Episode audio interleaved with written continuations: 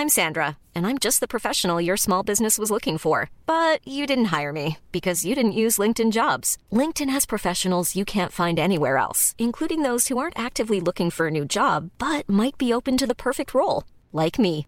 In a given month, over 70% of LinkedIn users don't visit other leading job sites. So if you're not looking on LinkedIn, you'll miss out on great candidates like Sandra. Start hiring professionals like a professional. Post your free job on linkedin.com/people today.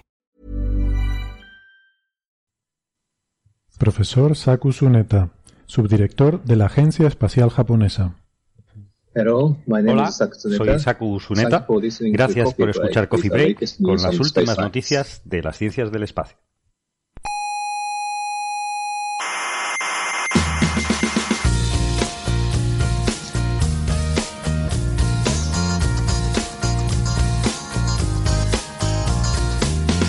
Aquí comienza Coffee Break, la tertulia semanal de la actualidad científica.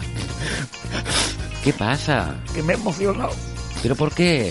Porque veros tan jóvenes y tan preocupados por la física me... No, no se preocupe. No, no. me emociona. Pero no llores. Qué hermoso es ver a la gente joven divulgando.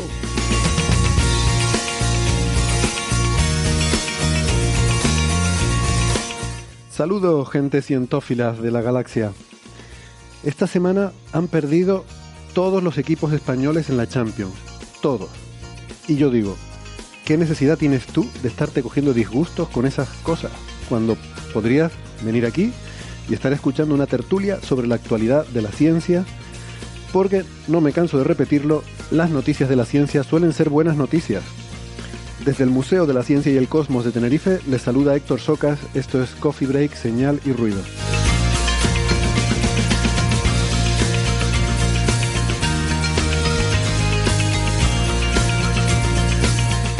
Hoy hablaremos de la dura vida de los avistadores de ovnis en tiempos de guerra, de una estrella de neutrones en plena operación bikini, de gigantes rojas con mucho magnetismo, y para la sección ruido una historia sobre un posible origen sintético del SARS-CoV-2, el virus causante de la COVID-19.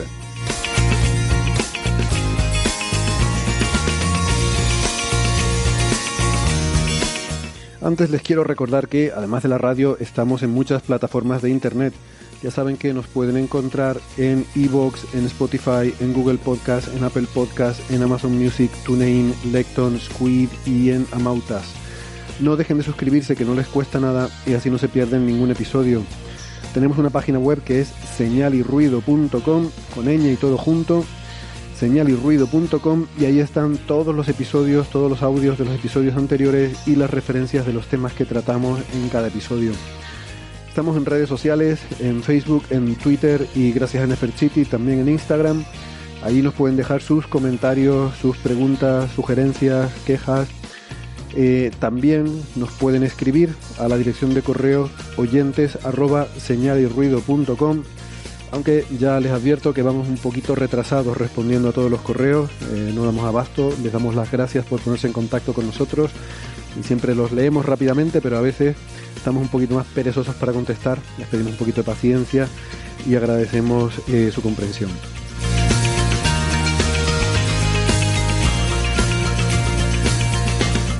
Si prefieren la radio analógica de toda la vida, que sepan que nos pueden escuchar si viven en Canarias en las emisoras Icoden Daute Radio, Radio ECA, Ondas Yaiza y Radio Juventud. En Madrid en Onda Pedriza, en Aragón en Ebro FM, en Málaga en Radio Estepona, en Galicia en Cuac FM y en Argentina en Radio Voces de La Rioja y en la FM 99.9 Mar del Plata.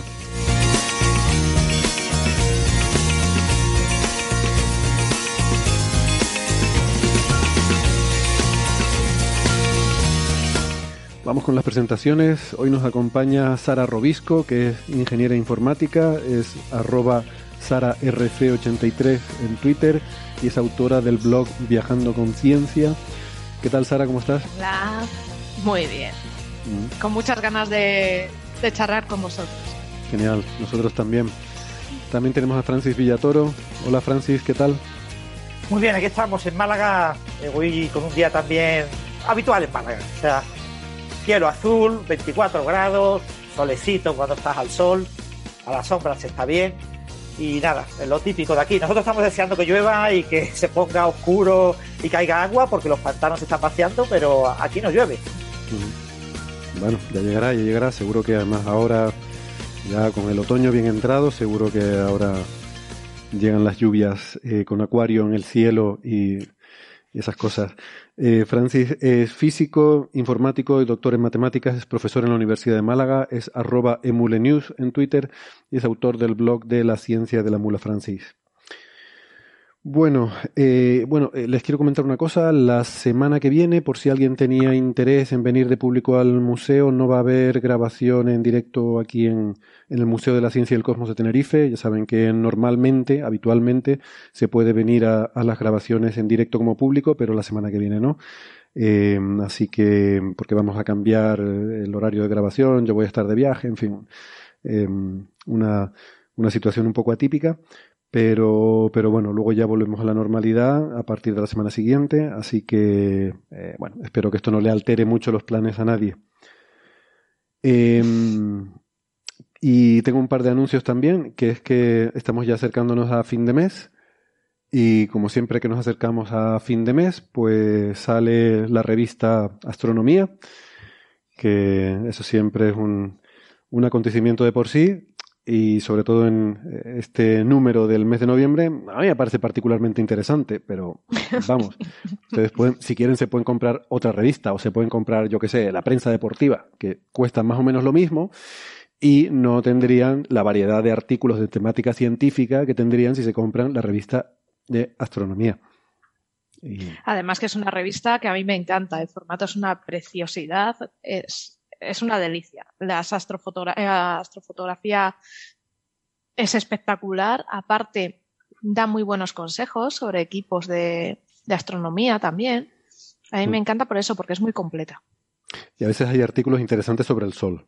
Sí, sí, sí. Eh, eh, nada, y también, bueno, ya, ya les comentaré cuando, cuando salga, pero em, tenemos preparada una, una, nueva mesa redonda de estas de las que se organiza en el marco de la UCAM, la Universidad Católica de Murcia, con este, este curso que ya les hemos comentado alguna vez de experto en astronomía, una titulación que, que se oferta para, para personas con interés en aprender más y profundizar más en astrofísica eh, que, pero que, no tengan esa formación universitaria. Eh, está dirigido a, a estudiantes con, em, con, nivel de secundaria.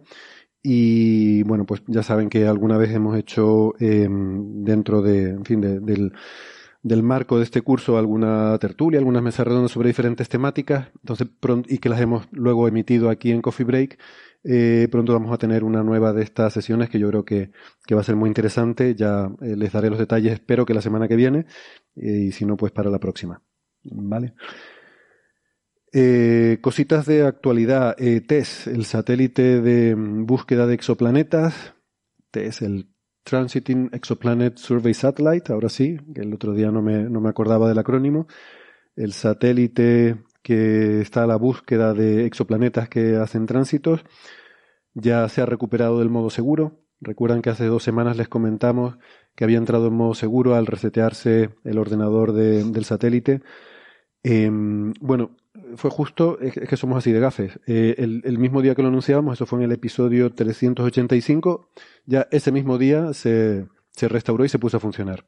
O sea que estuvo caído tres días, más por prudencia que por otra cosa, eh, porque no se sabía bien, de hecho sigue sin saberse, la razón de que se hubiera puesto en modo seguro.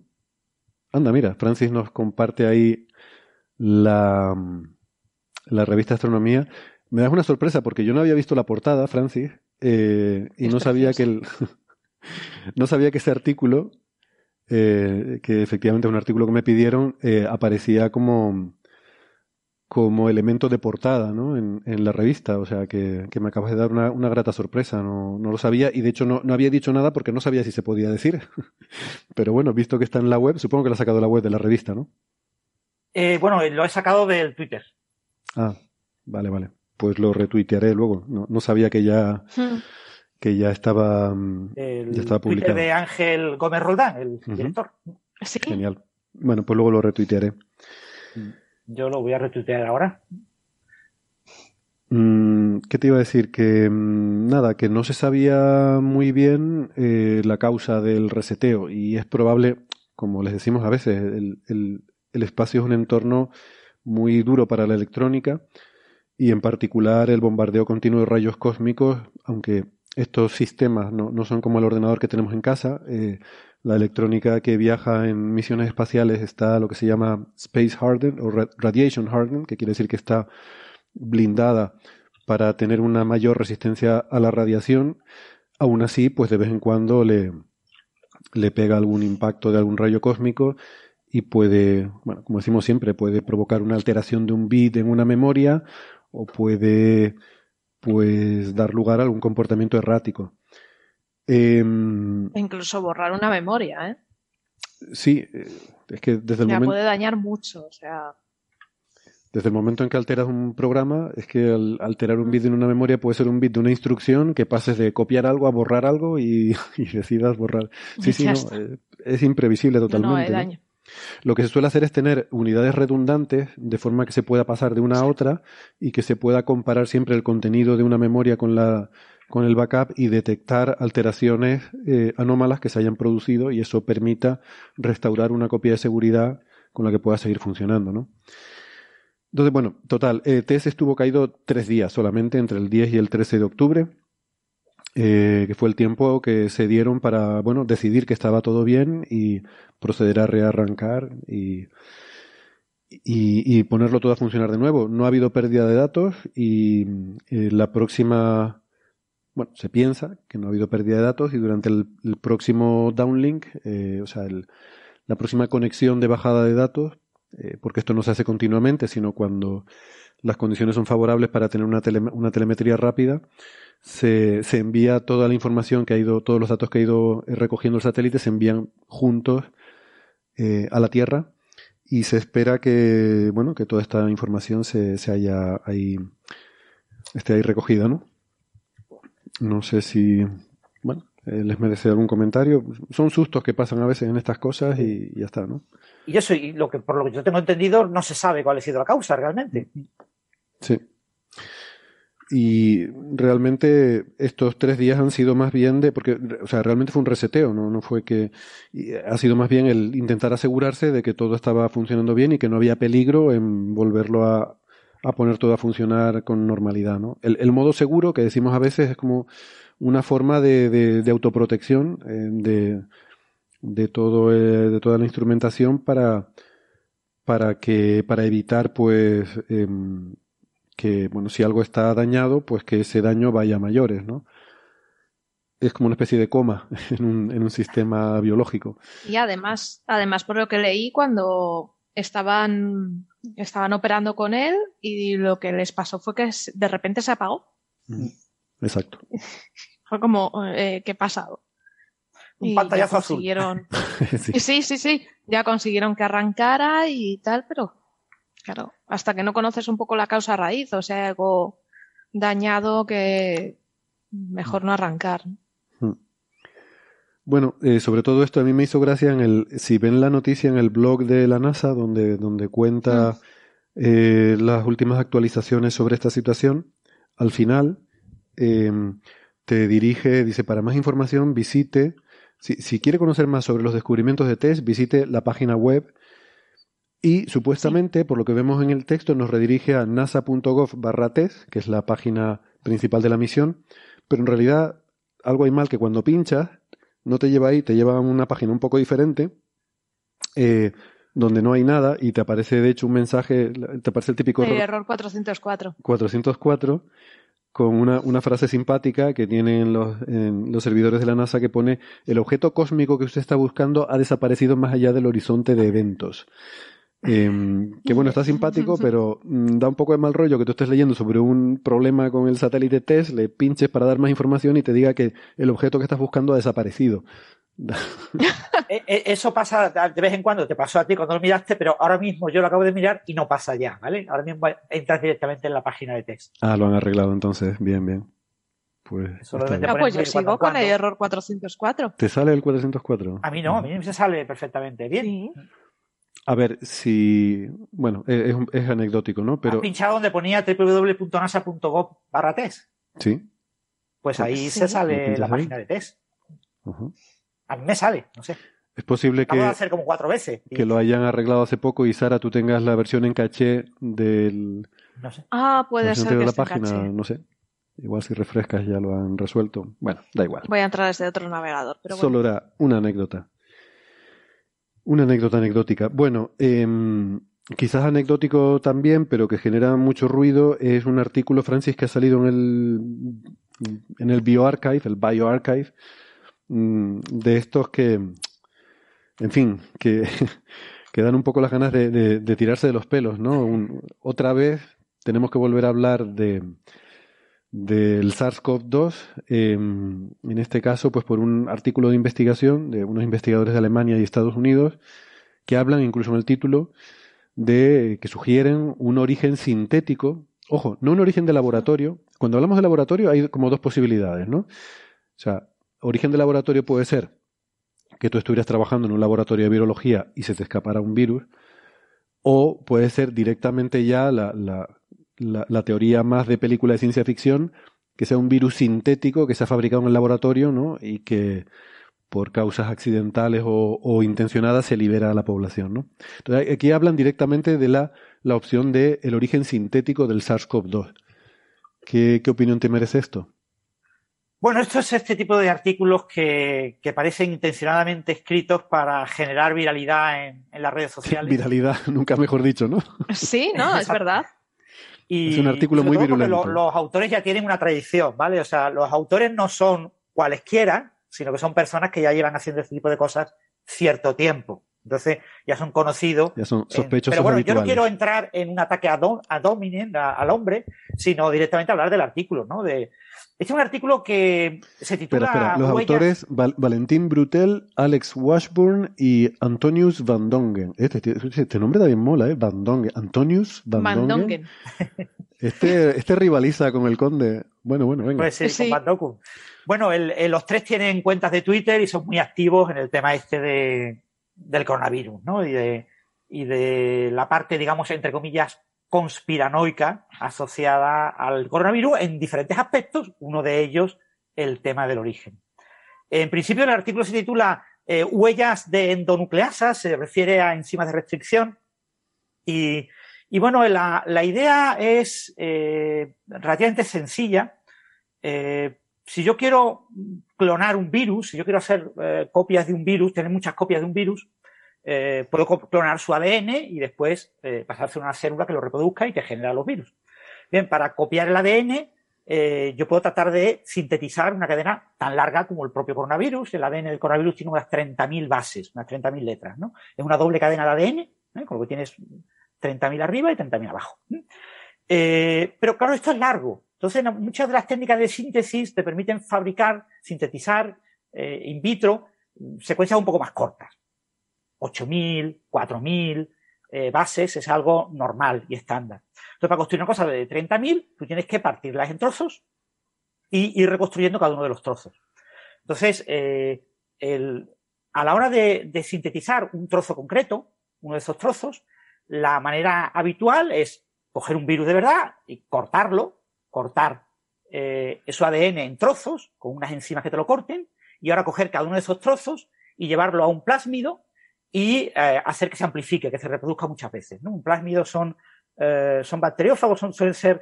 Eh, el plásmido es un trozo de ADN que está dentro de unas bacterias que tienen un ADN principal, digamos, su ADN no, no tienen núcleo, pero bueno, tienen un ADN y tienen pequeños trocitos de ADN y esos trocitos de ADN se reproducen rápidamente. ¿vale? Muchas veces se utilizan bacteriófagos, que son virus que atacan a bacterias, que tienen unas enzimas unas polimerasas que duplican muy rápidamente el ADN, porque lo que le interesa a este bacteriófago cuando infecta una bacteria es que la bacteria se convierta en una fábrica de su propio virus, del mismo, ¿no?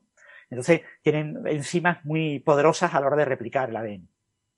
básicamente la idea, yo corto el, el eh, ADN que yo quiero amplificar eh, y le pongo eh, unas marquitas en los extremos. Esas marquitas son unas pequeñas secuencias, pueden ser cuatro, cinco, seis letras a ambos extremos, que eh, van a marcar los lugares donde después una enzima, una cierta enzima, una enzima de restricción, básicamente es una tijera que corta, va a cortar ese trozo. Entonces, tu plásmido te va a generar muchas copias de sí mismo, ¿eh? Eh, va a haber muchas copias de ese ADN circular, ahora tú aplicas estas enzimas y cortas ese trocito que el que te interesa.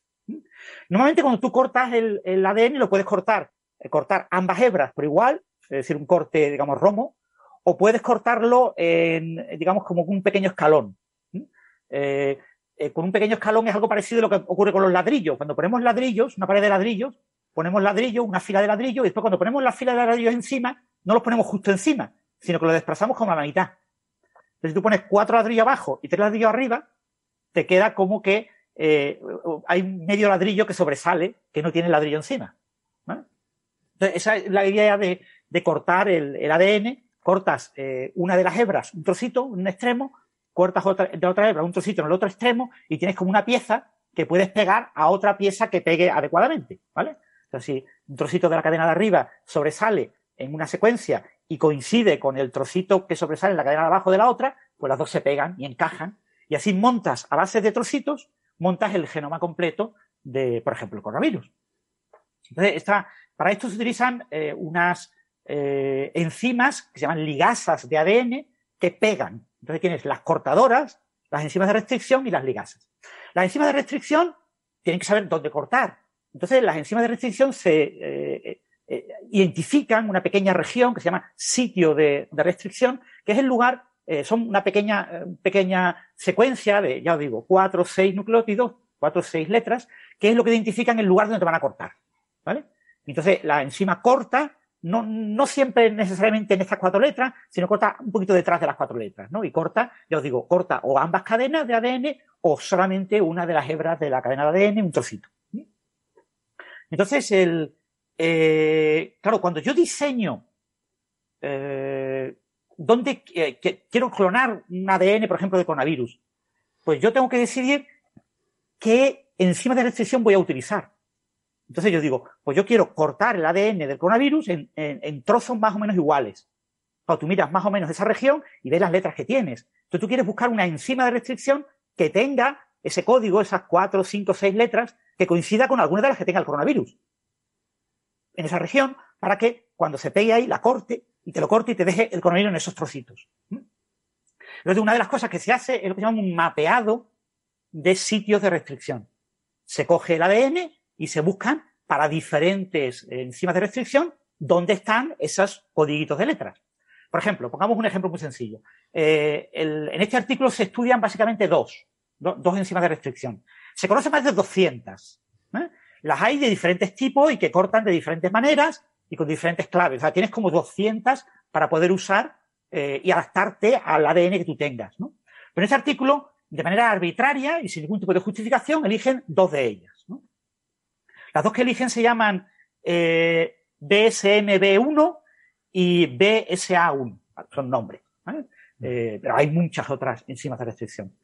Bien, eh, ambas son enzimas de restricción que utilizan seis letras, ¿vale? para identificar el sitio de restricción. Entonces, lo que yo haría sería hacer un mapeado en el ADN de lo que yo quiero clonar, por ejemplo, coronavirus, de sitios de restricción de las enzimas que yo tengo, de las que yo dispongo, que me interesen, y busco los que estén más o menos bien separados, ¿no? Que me dividan la, los 30.000 nucleótidos, pues yo que sé, en, cuatro trozos de 7.500 o en cinco trozos, pues de 6.000 y más o menos en esa región, ¿eh? más o menos ese tamaño. Bien, eh, entonces yo identifico esos sitios.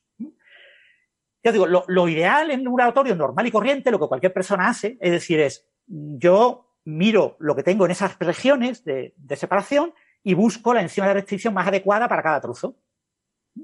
Pero claro, en este artículo no, en este artículo deciden elegir dos. arbitrariamente elijo dos.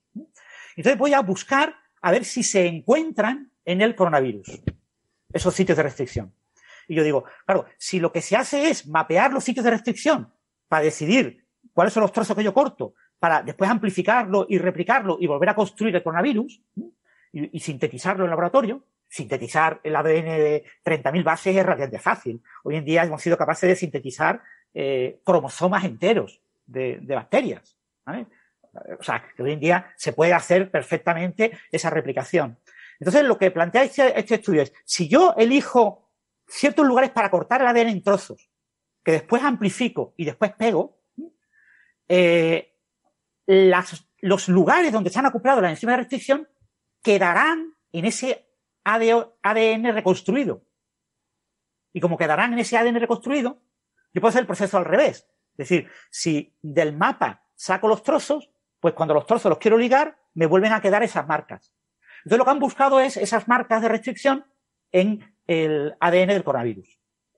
Lo primero que tienen que saber todos los oyentes es que esto es una chorrada como una casa, porque como todo el mundo sabe, las enzimas de restricción modernas no dejan ningún tipo de marca, ¿vale? Se añaden adicionalmente a la propia cadena del coronavirus en, los plásmidos y después se quitan de los plásmidos. Entonces, cuando yo reconstruyo el coronavirus, lo reconstruyo sin haber dejado ningún tipo de marca. ¿Vale? De hecho, ellos citan un artículo que hacen un clonado, unos chinos, de el MERS, del coronavirus del MERS, que es parecido al, al SARS-CoV-2, y, y no dejan ninguna marca, y lo dicen claramente en el Astra. No hemos dejado ninguna marca. Pero claro, estos señores que han escrito este artículo eh, no se han molestado en leer el Astra del otro artículo. ¿Para qué se van a molestar? ¿no? Entonces, eh, y plantean que sí quedan marcas. ¿no? Entonces, eh, lo que hacen ellos es buscar las marcas y se encuentran una cosa curiosa. Se encuentra una cosa curiosa es que el SARS-CoV-2 tiene cinco marcas de sitios de restricción. Pero si tú haces un cálculo estadístico elemental y trivial, si dices eh, seis bases con cuatro letras por base, tengo cuatro elevado a seis posibilidades, 4096, en un eh, coronavirus que tiene 30.000 bases, lo que tú esperas es que una combinación concreta de letras, si fuera el, ADN del coronavirus completamente aleatorio, aparecería siete veces en ese eh, ADN completo. Claro, el coronavirus no es verdad que sea aleatorio, ¿vale? O sea, la evolución es en gran parte aleatoria, pero ahí hay proteínas y está todo muy compactado y son proteínas claro, y hay, información, hay una cierta estructura, no va a ser aleatorio. Entonces, mm, pero bueno, ya os digo, estadísticamente tú esperas del orden de 7 más menos 3 eh, veces que aparezcan. Y resulta que en el coronavirus SARS-CoV-2 aparecen 5 veces los eh, sitios de restricción para dos enzimas de restricción. Si yo tengo dos enzimas de restricción, en lugar de 7 tengo 14 sitios, más menos 6. Entonces, si me han aparecido 5 en lugar de 14 menos 6, tengo una desviación estadística de una sigma y media. Una desviación típica y media. Mm. Entonces, lo que plantean los autores es que el SARS-CoV-2 tiene que ser artificial porque su número de sitios de restricción para estas dos enzimas de restricción concretas es de 5 en lugar de ser eh, aproximadamente de 14 más menos 6. Como hay una desviación de una sigma y media, que en toda la física, en toda la biología, para cualquier persona que haya estudiado un mínimo de estadística, es fluctuación estadística y es mm. absolutamente normal. Cuando tiro monedas cara o cruz, desviaciones de una y dos sigmas me aparecen constantemente. Pero bueno, estos señores no. Para estos señores, una desviación de 1, sigma, además lo ponen en una gráfica, ¿eh? En una gráfica señalan el punto 1.5, z igual a 1.5, que se vea claramente que es 1,5 sigmas. Fijaos qué barbaridad. No hay una cosa 1,5 sigmas significa que el coronavirus es artificial. No hay una cosa un poco rara porque además es que es 1.5 sigma, pero hacia abajo. Quiero decir que hay, hay menos marcas de, las, de las esperables. No, no, no. En principio eh, eh, hay, que verlo bien. Es decir, lo normal sería que fueran del orden de 14 más menos 6. Se han encontrado 5. Mm.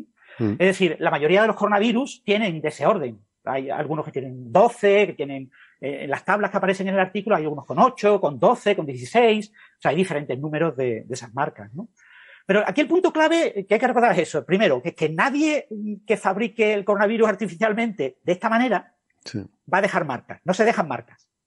pero aparte que, hay, que hay menos. O sea, insisto, que aunque tú lo hubieras fabricado y hubieras puesto marcas, lo que encuentran es que hay menos marcas de las esperables estadísticamente. Claro, lo que ellos dicen es que, eh, claro, eso es porque han cogido trozos grandes, porque han dividido el coronavirus en, grandes trozos, ¿no? Claro, si yo lo divido en, cuatro trozos de 7500, pues tendría tres marcas. ¿no? Lo divido en cinco trozos de 6.000, tendría cuatro marcas. Y aparecen cinco marcas. Pero es que resulta que las cinco marcas no están equidistribuidas. En el artículo dicen, y las marcas están claramente equidistribuidas. Lo dicen. Pero tú miras la figura y dices, pero perdona, la figura, en la figura no aparecen equidistribuidas. En la figura eh, eh, aparecen eh, pues dos relativamente juntas, un, dos bloques largos. Voy a compartir la pantalla, perdonar los oyentes del, del podcast porque no lo puedo ver, pero bueno. Pero no os preocupéis que os lo describimos. Tenemos aquí las cinco marcas y tenemos un pequeño trozo, digamos, de tamaño pequeño, un trozo normal, largo, otro trozo largo, un trozo extremadamente pequeño, incluso más pequeño que el primero, después otro trozo largo y otro trozo largo. Es decir, el diseñador que ha diseñado esto para sintetizarlo químicamente en su laboratorio, o es idiota, o es torpe, o no tiene ni zorra idea de lo que hace. O sea, no tiene sentido pegar dos trozos tan pequeños. ¿Vale? Porque es mal gastar. Eh, yo, tengo que. Esto es, la, cabecera. entonces, cuando yo sintetizo trocitos tan pequeños. El CRC. Pierdo muchísimo tiempo. Qué bueno. Bueno, pues resulta que en el artículo aunque pongan esta figura, dicen que no, que, que, que esa figura claramente muestra que los trozos todos son eh, del mismo tamaño, más o menos. Y tú dices, pues yo debo ser tonto, porque yo veo el trozo A y el trozo B mucho más pequeño que el B, el C y el E y el F. Y yo creo que lo ve todo el mundo. Entonces, el artículo, ya os digo, metodológicamente es un artículo deficiente por todos lados. Es decir, mm, como metodología, manera de comprobar que un virus está fabricado en laboratorio, pues es sencillamente el peor método posible porque es un método que no detecta eso, ¿vale? Porque es un método que consiste en buscar lo que no existe, que son marcas que no existen. Entonces tú te inventas que, lo han hecho tan mal que han dejado marcas, y dices, pero vamos a ver, hay que ser torpe para hacer eso. Por otro lado, metodológicamente, estadísticamente, es un artículo que no tiene ni pies ni cabeza, o sea, porque estadísticamente la evidencia estadística, la significación estadística, 1,5 sigmas, de hecho no pone ningún contraste de hipótesis, no hace ningún análisis riguroso que se puede hacer y probablemente sea menos de 1,5 sigmas. 1,5 sigmas es directamente estadística descriptiva aplicada a lo que se observa. Es cutre eh, al máximo. Y sin embargo, es un artículo que cuando aparece en BioArchive como preprint, genera miles de retweets de miles de personas de todo el mundo diciendo qué malvados los científicos de la ciencia convencional. Ninguno tiene argumentos para criticar este artículo. Por eso nadie lo critica. Nadie está criticando este artículo porque es verdad, se ha demostrado que el coronavirus está fabricado, está en la prueba definitiva. Como toda la comunidad científica está callada, claro, eso ocurre en dos o tres horas después de la publicación de este artículo. Claro, a las ocho o diez horas más tarde ya empiezan a aparecer científicos que dicen, pero ¿qué dice esta gente? Esta gente salió de la olla, eh, está completamente, la gente en redes sociales está completamente ida de olla, pero ¿de qué están hablando? Si este artículo no tiene ni pies ni cabeza. De hecho, en mi blog ha habido alguien que, que me lo ha puesto en uno de los comentarios y yo he contestado, es que este artículo es una chapuza, eh, yo me ojeé por encima y dije, es una chapuza eh, que cualquier persona entiende. Y de repente me contestó otro, otro de los usuarios, es que yo soy doctor en física teórica y no lo entiendo. Le digo, inútil, pues estudia. Es decir, ¿qué, qué, qué aportas diciendo que no lo entiendes siendo físico teórico? Lo único que aportas es que tú eres un torpe y no te quieres molestar en estudiar esto. Porque esto, de enzima de restricción y de componer esto, se estudia en COU o, en segundo bachillerato, se estudia en primero de carrera en biología. Es decir, eh, es una cosa súper básica, súper elemental. Esto lo tienes en una página web explicado. Esto las empresas que fabrican las enzimas de restricción te lo explican con vídeos de YouTube para torpes. En un minuto y medio te explican perfectamente cómo se entiende todo esto. O sea, es una tontería. Yo digo, cualquier persona de los que ha viralizado esta noticia, molestarse unos cinco minutos, podría entender realmente que este artículo no tiene ni pie ni cabeza, pero como el objetivo no es ese, el objetivo es eh, fomentar eh, ruido, pues yo creo que este artículo es un buen candidato al premio ruido de este año. Venga, lo apuntamos como candidato al premio ruido entonces. Esto, la verdad es que me hizo mucha gracia cuando empezaste a hablar de que eh, estas supuestas marcas, pues, eh, tienen una probabilidad estadística de, que te aparezcan cuando tú combinas eh, esas bases en... Bueno, por resumir, es que me recuerdo, hay, una película de mm, antigua, se me va a notar la edad, que a mí me hace mucha gracia de, de un cómico que se llama Steve Martin, que bueno, era eh, muy divertida sus películas, y tiene una película con Eddie Murphy, que se titula Bowfinger, en español la tradujeron El Pícaro, y es muy divertida, es una película muy poco conocida, pero, pero muy graciosa. Y en ella hay un, eh, Eddie Murphy hace un personaje que está muy mal de la cabeza, muy paranoico, un actor súper famoso, muy paranoico, y le dan un guion para leerlo y el tío lo, se pone de los nervios con el, con el guion porque dice que ha hecho un análisis estadístico y ha encontrado que en ese guion aparece ¿Qué, es lo que estamos viendo? No sé si Sara. Bueno, esta, es la figura de las desviaciones típicas, te lo comentaba por el Ah, vale, la figura. Está en la, eh, eh, la, mayor parte de los coronavirus tienen más marcas de la cuenta, por lo que están aquí arriba, pero hay algunos que tienen menos marcas de la cuenta, por casualidad, por pura estadística. Entonces el saco 2 está justo en medio, ¿vale? Está entre ni los que tienen muy pocas ni los que tienen lo normal. ¿eh? Y claro, que esté en medio significa que es claramente ingen o sea, está claramente hecho por ingeniería, porque no puede estar en medio. Tiene que estar, o sea, que no tiene, el artículo no tiene ni pie ni cabeza lo, mires como lo mires. Sí, aparece en la gráfica ahí un, punto grande y una flecha muy grande que dice más probablemente eh, fabricado, ¿no? Fabricado. Engineered. Eh, sí, bueno, que aquí arriba otro que deberían de ser más probables, o sea, decir, tienen más marcas. Hay que recordar. menos. Esto es un preprint, ¿verdad? es un preprint. Esto es casi imposible que se publique en una revista, es casi mm. imposible, pero no es imposible y hay revistas de pago por publicar con lo que acabará siendo publicado. Esta gente ya ha publicado, ya tiene precedente, ha publicado otros artículos con chorradas se puede publicar. que no han tenido tanta viralidad, ¿eh? de estos autores, ¿eh? de otros autores sí. Y, bueno, eh, acabará publicado. BioArchive, eh, a diferencia de Archive, no tiene moderadores. Es decir, en, en BioArchive cualquier artículo que se envíe se publica. Mm es, un repositorio, es que eso es lo que quería enfatizar, es un repositorio de, digamos, borradores, de preprints. sí, de preprints, sí. Cualquiera puede escribir cualquier cosa y ponerlo ahí. No ha pasado una revisión por pares.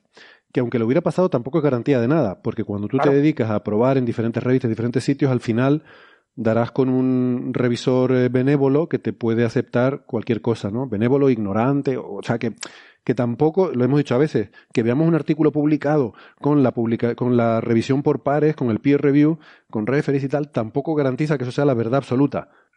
Pero, bueno, ya es un filtro adicional. Estos no han pasado ni eso. ¿no? Mm pero bueno, la verdad es que el impacto que han tenido en, redes sociales es increíble. O sea, ahora bueno, yo he dicho antes 7.000, ahora son 9.500 tweets, retweets del artículo. En, Almetrics, que es una medida del impacto en redes sociales de los artículos científicos, solo miden eh, los eh, tweets que tengan el título completo del artículo o el link, el enlace al artículo en la página de la revista. Los tweets que hablen del artículo de manera indirecta o que mencionen parte del título, pero no todo el título completo, no son contados dentro de, esto. Entonces, 9.500 personas que se han molestado en poner el enlace al artículo de la revista o el título eh, del artículo en un tweet son muchísimos tweets. Esto es una cosa mm. absolutamente abismal. Bueno, tampoco quiere decir que sea bueno. A veces se cita algo mucho para criticarlo, ¿no? O sea, por ejemplo, saldrá en las referencias de, Coffee Break. Eh, eso tendrá ah, más. Aparecerá. Esto más, ¿no? Nada, por terminar la tontería de la película de Steve Martin, que cuando eh, Eddie Murphy coge el guion de esta, de esta película que le habían propuesto, eh, se, se pone todo alterado porque hace un análisis estadístico en el que descubre que la letra K aparece, no sé, 3.300, no sé cuántas veces en el guion de la película. Y le pregunta a su interlocutor, ¿y qué? Ese número es divisible por 3, lo cual quiere decir que las siglas KKK del Ku Klux Klan aparecen mil ciento no sé cuántas veces, ¿no? Pues esto es un poco así, o sea, tú coges un texto grande y te pones a buscar patrones y hay una cierta probabilidad estadística de que aparezca cualquier patrón, ya sean las siglas del Ku Klux Klan o ya sean los marcadores, estas enzimas, ¿cómo se llaman? Eh, eh, enzimas de restricción. Enzimas de restricción. Se llaman endonucleasas estas enzimas de restricción, pues eh, hay, hay, una cierta probabilidad de que aparezcan, ¿no? Entonces, bueno, como decimos siempre con las pareidolias que, que se buscan en el fondo de microondas o lo que sea, ¿no? Tú tienes que comparar lo que tú ves con los resultados de lo que es esperable que tú encuentres. No basta con decir he encontrado círculos, tienes que decir he encontrado más círculos que los que eran esperables o menos, ¿no? Estadísticamente. Y claro, 1,5 sigma, a ver, esto es, aquí no hay nada, aquí no hay nada que ver. No hay caso, ¿no? Exactamente, es, una cosa absolutamente ridícula y yo qué sé, eh, hombre, me da un poco de vergüenza haber ocupado tanto tiempo en el podcast hablando de una chorrada como esta, pero bueno, si hemos aclarado a alguno de los oyentes el asunto, No, pero yo, yo creo que viene bien, porque también viene bien explicar el ruido, ¿no? Y creo que es una cosa que los ah. oyentes a veces nos dicen que valoran el hecho de poder entender que tampoco todo porque sea un estudio científico es la verdad absoluta. Y hay que entender cómo funciona la ciencia y el debate, y creo que es bueno reflejar también eso, ¿no? Y bueno, que, que, realmente hay que esperar a que el conocimiento se vaya asentando y hay conocimiento que está bien asentado y que lo consideramos como bien establecido y hay cosas, pues a veces cuando nos dicen es que cambian continuamente de opinión, ahora dicen que una cosa es así, luego que es así, a ver, eh, primero. Pero eso es conforme vamos adquiriendo conocimiento sobre ese tema. Claro, suelen ser las cosas que están en la frontera que no se saben bien de las que se cambian. Y luego también digo una cosa, muchas cosas que se cambian realmente no es que se cambie, sino que se pone el foco en diferentes aspectos. A veces sobresimplificamos lo que dice un estudio para sacar un titular, y a veces de un estudio sacas un titular y de otro estudio sacas otro titular opuesto, y los dos estudios son perfectamente compatibles. Pero las sutilezas en las que uno se fija para hacer el titular A y las sutilezas en las que se fija para hacer el titular B pueden ser diferentes. ¿Vale? Entonces, eso tengámoslo en cuenta también, que cuando vemos un titular o cuando vemos un artículo de prensa sobre un estudio científico, suele ser una sobresimplificación, a veces con errores también, y a veces es una interpretación mm, que no refleja completamente la realidad de lo que se pone en el estudio original, ¿no? Entonces, eso tengámoslo en cuenta. Y luego sí que hay parte del debate genuino, este, eh, de cosas que, que, a lo mejor no están bien establecidas y pues, pues sí, pues se, van cambiando. Uno tiene que saber qué es lo que está bien establecido y qué es lo que está todavía es objeto de debate. Y de lo que es objeto de debate no nos debe sorprender que haya, eh, en fin, diferentes eh, trabajos que apuntan en un puntos de vista, trabajos y conforme avanza la tecnología puedes encontrar distintas soluciones, ¿no? Sobre estos debates y trabajos podrán leer en el próximo número de la revista Astronomía, por ejemplo, sin ir más lejos. Esto es lo interesante de la ciencia. Bueno. En el campo de la física solar. Exactamente. Que, mm. Pero bueno, que sea la física solar como en cualquier otro campo, ¿no? para muestra un botón, como se suele decir.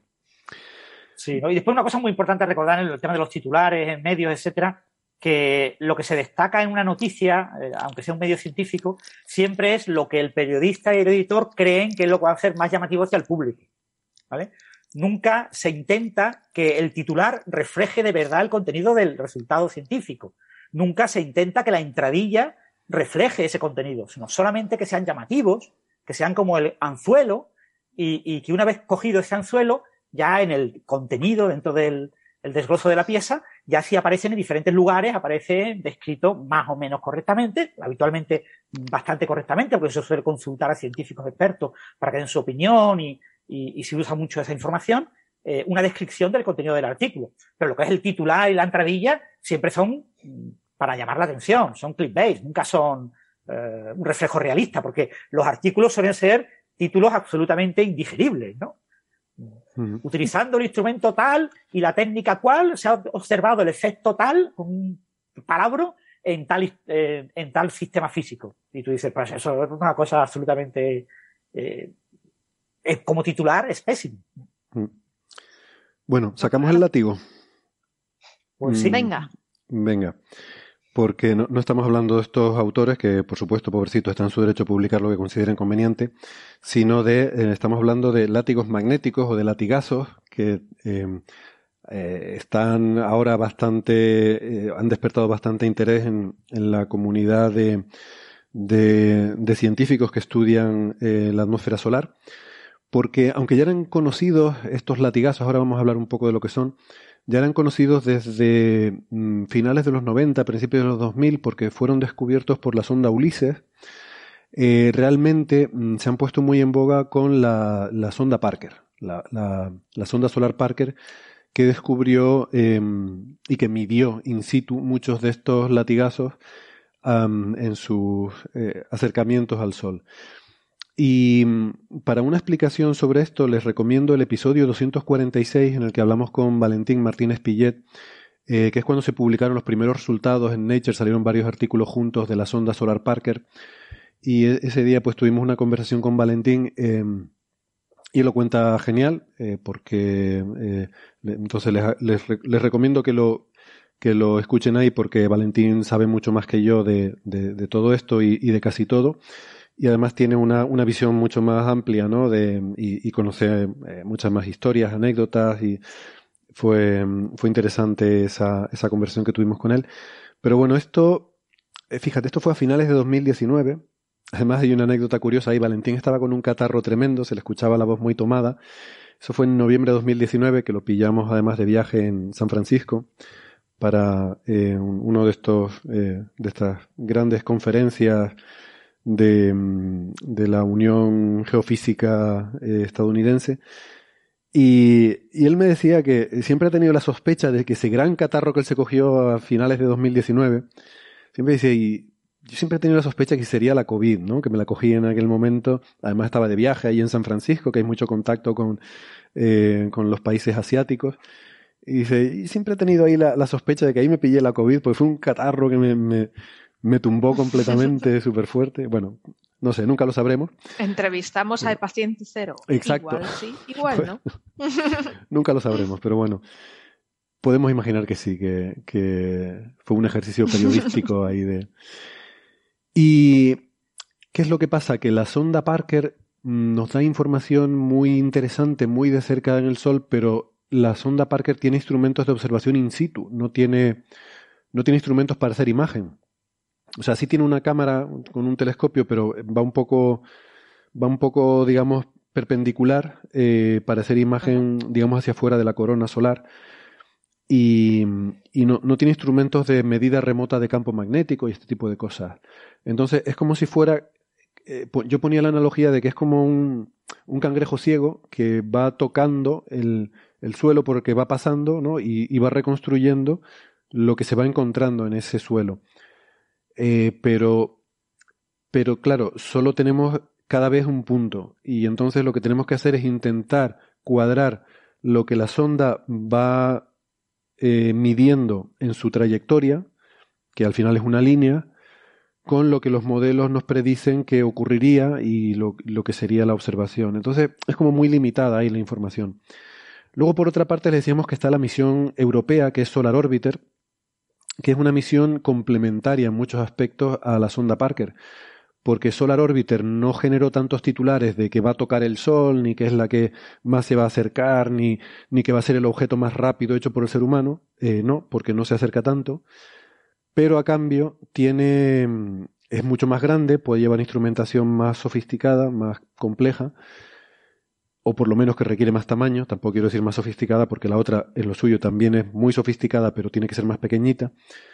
Eh, y Solar Orbiter en particular lleva telescopios y puede hacer imágenes y puede hacer polarimetría. Entonces tiene una serie de instrumentos con los que podemos ver un cierto contexto. Entonces, claro, esa combinación es muy, eh, es muy adecuada, ¿no? Porque por una parte tienes las medidas in situ de ese cangrejo ciego, que es la sonda Parker, y por otra parte tienes la otra que, que desde más lejos no se acerca tanto, pero tiene una visión, tiene una imagen de lo que está pasando ahí. Y este ejemplo que vamos a comentar ahora creo que es, es, totalmente paradigmático de cómo esa capacidad de hacer imagen se complementa también con el tacto de la sonda Parker eh, según iba pasando por el campo magnético. ¿Por qué? Pues se publicó en el eh, en Astrophysical Journal Letters, la, las cartas del Astrophysical Journal. Recordamos a veces que una letter, una carta, es como un artículo, pero breve, eh, muy al punto, muy al grano, y que, mm, que debe se supone que presenta resultados que son de suficiente interés para la comunidad como para que tengan que publicarse rápidamente. Entonces es una vía de publicación más rápida de lo que es un artículo normal. Eh, y esta letter eh, es... A, aún así, Héctor, esta letter que es la que estamos hablando tiene nueve páginas. O sea que, que nadie se imagine sí. una letter sí, como media página, una página. ¿eh? Pero porque eh, tiene material suplementario, que es una cosa que están haciendo ahora, ¿no? Eh, creo que tienen bueno, bueno, fundamentalmente no. por, la, por las referencias, que es una página sí. entera y media de referencia, y por los autores, que es otra página. Y las figuras y tal, sí, sí, sí. Sí, por las figuras. Sí. Ya no es tan estricto esto por la publicación electrónica, ¿no? Igual que ahora puedes tener figuras a color, con todo, que antes eso estaba muy, mucho más restringido. Pero bueno, el texto es, es relativamente breve. O sea, yo creo que la restricción se refiere al texto, y luego tú, lo que pasa es que tiene unas figuras que ocupan una página, y hay varias figuras de media página, de una página, y, y un montón de referencias también. Y, y luego citan también los números ORCID de los autores, que eso también coge un montón de... en fin, hoy, hoy en día ya no es tan relevante ¿no? El, eh, la limitación de páginas, pero creo que sí que tiene un límite de texto. Y esto está hecho por el equipo italiano mm, en Solar Orbiter, que son los que hicieron el, instrumento que se llama METIS. Em, METIS es un instrumento que hace imagen, es un coronógrafo, que básicamente lo que hace es que tapa el sol y entonces puedes ver la corona alrededor. Tienes que tapar el sol porque el disco es millones de veces más brillante, entonces te, deslumbraría y no podrías ver nada de lo que hay alrededor. Y tapando el disco puedes ver lo que hay alrededor. Eh, claro, en Tierra eso no funciona o no funciona mucho porque la atmósfera de la Tierra Mm, dispersa la luz. Entonces, aunque tú tapes el disco solar, a ver, el cielo es azul. Eh, todo ese, todo ese brillo azul que vemos en el cielo es luz solar dispersada. Y es luz mayoritariamente del disco solar, porque es un millón de veces más brillante que la corona.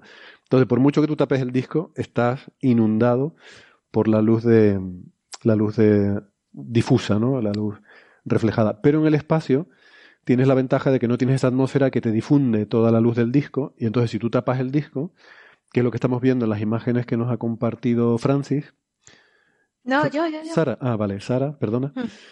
Pues. Soy culpable. Eres, sí. Es que me parecía la cara de Francis en la pantalla, pero no, eso es quien ha hecho el último ruido, no quien, no quien la comparte. Em, en estas imágenes podemos ver lo que observa.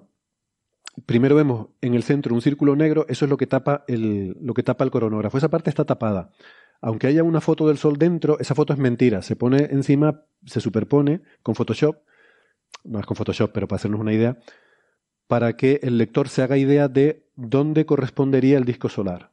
¿Vale? Se coge una imagen del sol tomada con, yo que sé, SDO o algún otro instrumento y se superpone ahí. Mm, pero no es, eh, eh, eh, digamos que el instrumento Metis, en este caso, tiene todo eso tapado y lo que vemos alrededor de ese círculo negro es lo que está observando el instrumento. Y vemos una serie de estructuras coronales y luego en las otras imágenes se le ha aplicado unos filtros para poder resaltar algunas de las estructuras más relevantes, en particular aquello que se está moviendo eh, más rápidamente. Y, hay una estructura que ven aquí que ellos asocian con uno de los eh, latigazos que habían observado primero la sonda Ulises, que fue quien lo descubrió, y luego la sonda Parker. Y esta imagen es probablemente la primera imagen que tenemos como, como tal imagen de lo que es un latigazo. Eh, comparado, que podemos comparar con los modelos eh, magneto-hidrodinámicos de, de, lo que sería. ¿no? Latigazo es una traducción, en inglés lo llaman switchbacks.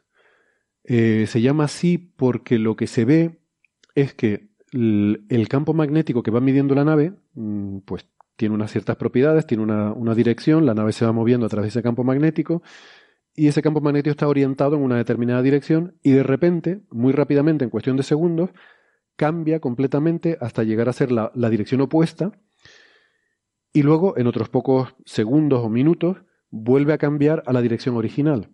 O sea que tú estás pasando por un medio en el cual la orientación de ese campo magnético eh, tiene una orientación predominante y en un momento dado se produce un giro y cambia incluso llegando a ser la opuesta, eh, apuntando en la dirección contraria, en el sentido contrario, y luego vuelve otra vez a la original.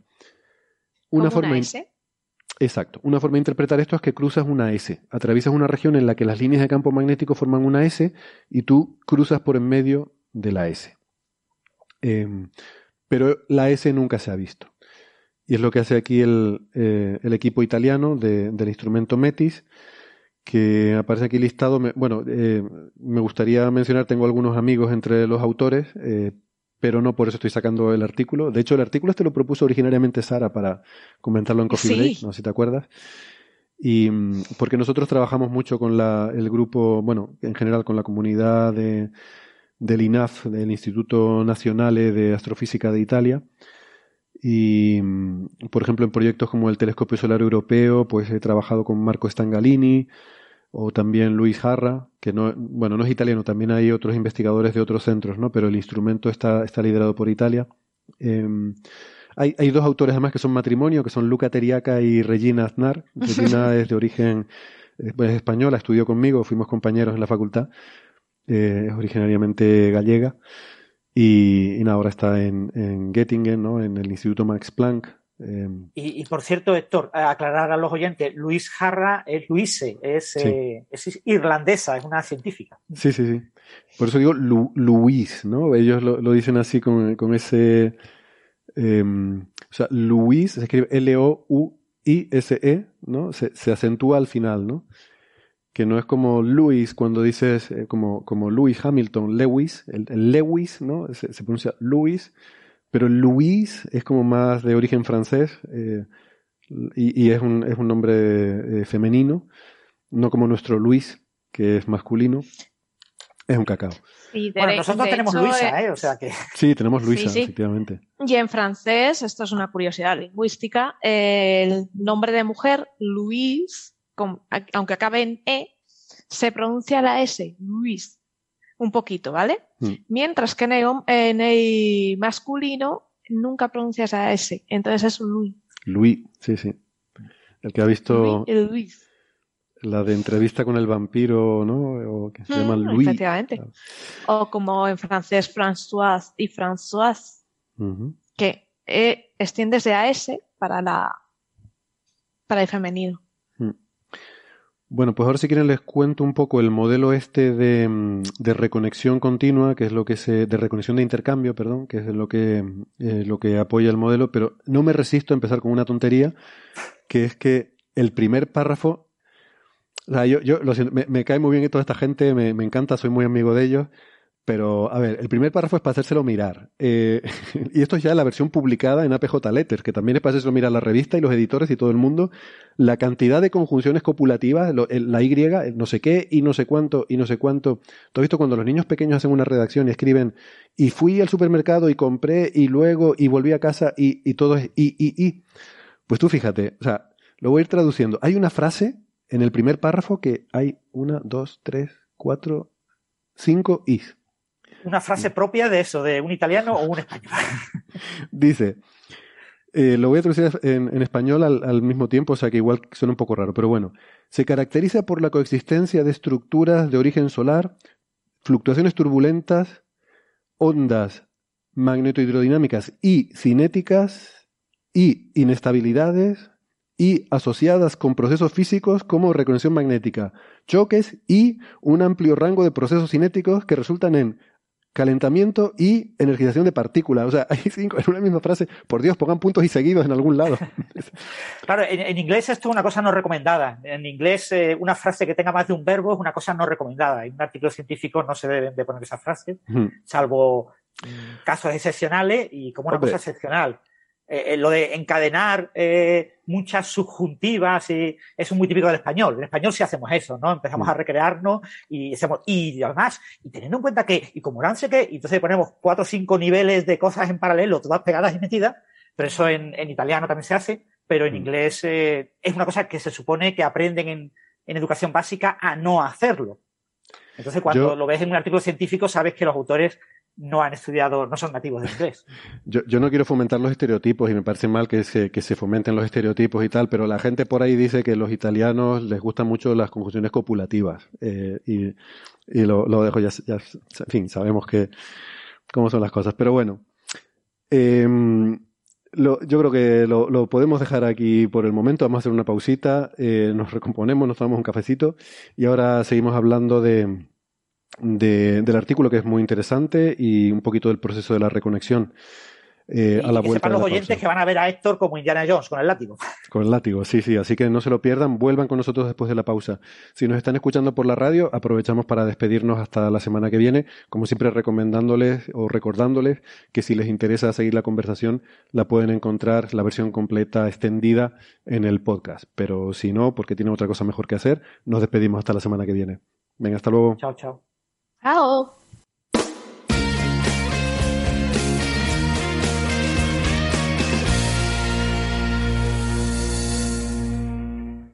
Bien, gracias por seguirnos acompañando. Em, estábamos hablando de este artículo de Solar Orbiter del equipo de Metis, que por cierto, Metis es un nombre de estos chulos, ¿no? Es de la mitología griega. Creo, esto hay que preguntarle a, a pero em, creo que es la madre de Atenea, y, y que fue también otra de estas eh, relaciones de Zeus. Eh, bueno, O sea, realmente, ¿quién en la mitología griega no es una relación de Zeus? O sea, podríamos empezar por ahí. Hombres y mujeres, da igual. Pero bueno. Mm, Metis. Em, pues una de las posibilidades que había para explicar estos extraños, em, estas extrañas S, estos extraños latigazos en el campo magnético. Ah, bueno, y lo de latigazo es porque Claro, switchback en español no tiene mucha traducción. Switchback tiene un sentido así como que cambiar hacia atrás. Es un poco lo que querría decir el nombre. Retroceder, ¿no? Sí, como retroceder. Pero sí que switchback eh, se llama en inglés a la forma de S que tiene lugar cuando tú en un látigo, ¿no? Cuando sacudes un látigo, generas, ¿no? Le das fuerte, generas como un, una forma de S que se propaga rápidamente por el látigo y, creo que eso lo llaman un switchback. Eh, y de ahí viene que el. Sí, porque fijaros, el, látigo genera una onda que va hacia la punta. La punta está libre, es una condición de contorno natural, y entonces rebota en la punta y vuelve hacia atrás. ¿eh? No rebota justo exactamente en la punta, sino que parte de la. Hay como una especie de. El punto de rebote está como más allá de la punta del látigo. Eso pasa también con las flautas, etcétera, cuando tocan ciertas notas que el, nodo de, de, las notas más largas está fuera de lo que es el tubo de la flauta. ¿no? Y, y, aquí eso, le rebota como mm, pasado, el, eh, como si virtualmente hubiera ido más lejos que la propia longitud del látigo y vuelve hacia atrás como una onda. Entonces tiene una onda que va hacia adelante y que va hacia atrás. De ahí el hmm. switchback y la forma del, del latigazo. Hmm. Pues esto del switchback, uno puede decir, bueno, hay una forma de ese y qué, qué más da, no, no, no, pasa nada. No, sí, sí pasa, porque esto, esto es raro. Y, y para entender por qué es raro, eh, hay que entender un poco el, eh, la magnetohidrodinámica, ¿no? Que lo hemos comentado a veces. Em, la mejor forma de entenderla, eh, la magnetohidrodinámica en el Sol y las estrellas, es imaginarse como que las líneas de campo magnético fueran reales, que, realmente fuera un alambre o algo así. Eh, y que la materia y el campo magnético están acoplados, de forma que, el campo, que la materia solo puede moverse a lo largo de ese alambre. Cada línea de campo magnético es como si fuera un alambre, ¿vale? Pero además de eso, hay otra propiedad que tienen esos alambres, que es que son alambres elásticos, son como muelles y tienen, tienen dos características. Una de ellas es que hay una presión que depende de cuánto de juntos estén esas líneas, cuanto más juntas y más apretadas estén las líneas, ejercen una presión hacia afuera, lo que se llama presión magnética. Las líneas quieren separarse, no quieren estar cerca unas de otras. Y además hay lo que se llama una tensión magnética, que es que las líneas quieren estar estiradas, no quieren estar dobladas. Si tú doblas una línea de campo magnético, se produce una fuerza eh, que al final es fuerza de Lorentz sobre la materia que la, que la, que la llena, ¿no? Pero el, eh, el, la analogía sería como si tú doblaras un, no sé, un objeto, un, un, resorte, ese resorte hace una fuerza a volverse a poner estirado. Entonces, si tú tienes una línea de campo magnético que hace una S, esa línea mm, se resiste a formar la S, la, la línea quiere estirarse, ¿vale? Con lo cual es complicado de mm, producirla pero sí que una vez que las produce se, se mueven hacia afuera muy rápidamente porque eh, la tensión lo que obliga es, eh, es como el latigazo que decía Francis. Se produce una onda que se mueve a lo largo del látigo. Mira, de hecho la analogía es muy buena porque el látigo también tiene una, una elasticidad, una tensión que eh, el látigo quiere estar, quiere estar tieso, quiere estar recto. Si tú le generas una S en el látigo, inmediatamente va a desaparecer. Pero si la generas con una sacudida, no desaparece, sino que se va propagando hacia afuera. O sea, el látigo va corrigiendo la S en un sitio, pero a costa de moverla mm, más hacia afuera, ¿no? Esa fuerza restauradora que tiende a restaurar el látigo a, su posición recta, lo que hace esa fuerza es mover la S hacia afuera. Entonces, lo que predicen los modelos es que esa S no puede existir así tal cual, tiene que estarse moviéndose fuera muy rápidamente. Y esto puede tener implicaciones porque se ha propuesto que podría ser, si estos switchbacks, si estos latigazos son muy comunes, podría ser lo que esté acelerando el viento solar, que es algo que no sabemos muy bien, sobre todo la componente mm, rápida del viento solar que no sabemos bien. Eh, bueno, eh, el viento solar, el origen del viento solar es bastante enigmático. Hay dos tipos, que es el viento rápido y el viento lento, que la diferencia es que el viento lento eh, a la distancia de la Tierra se mueve unos 400 kilómetros por segundo y el viento rápido va casi al doble de eso. Eh, además, el viento rápido tiene una composición química que es parecido a la, a la, superficie del Sol, lo que se llama la fotosfera, mientras que el viento lento tiene una composición que se parece a la de la corona. le hemos dicho alguna vez que hay, hay, este, hay un fenómeno un poco raro que no se entiende bien, que se llama el, el efecto del primer potencial de ionización, que es que la composición química de la, de la superficie del Sol, la fotosfera, y la corona no son iguales. Eh, hay, y, la diferencia está en aquellos elementos que tienen un primer potencial de ionización bajo. Esos elementos que tienen un primer potencial de ionización bajo quiere decir que son fáciles de ionizar, fáciles de convertir en iones. No se sabe por qué, aunque hay varias teorías al respecto.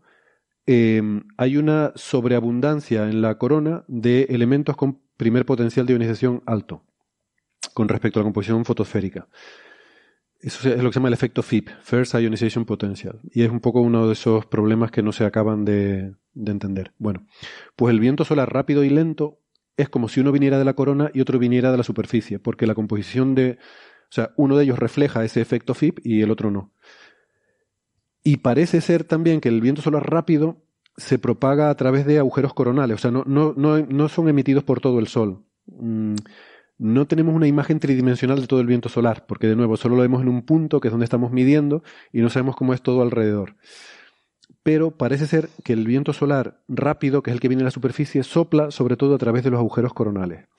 ¿Qué son agujeros coronales? Pues la corona del Sol es como una especie de melena que, que, ocupa todo el Sol, que está hecha de pequeños bucles de campo magnético, pequeños arquitos, pequeños o grandes. Algunos son grandes, pero hay como todo, hay pocas cosas grandes y cada vez más cosas más pequeñas, ¿no?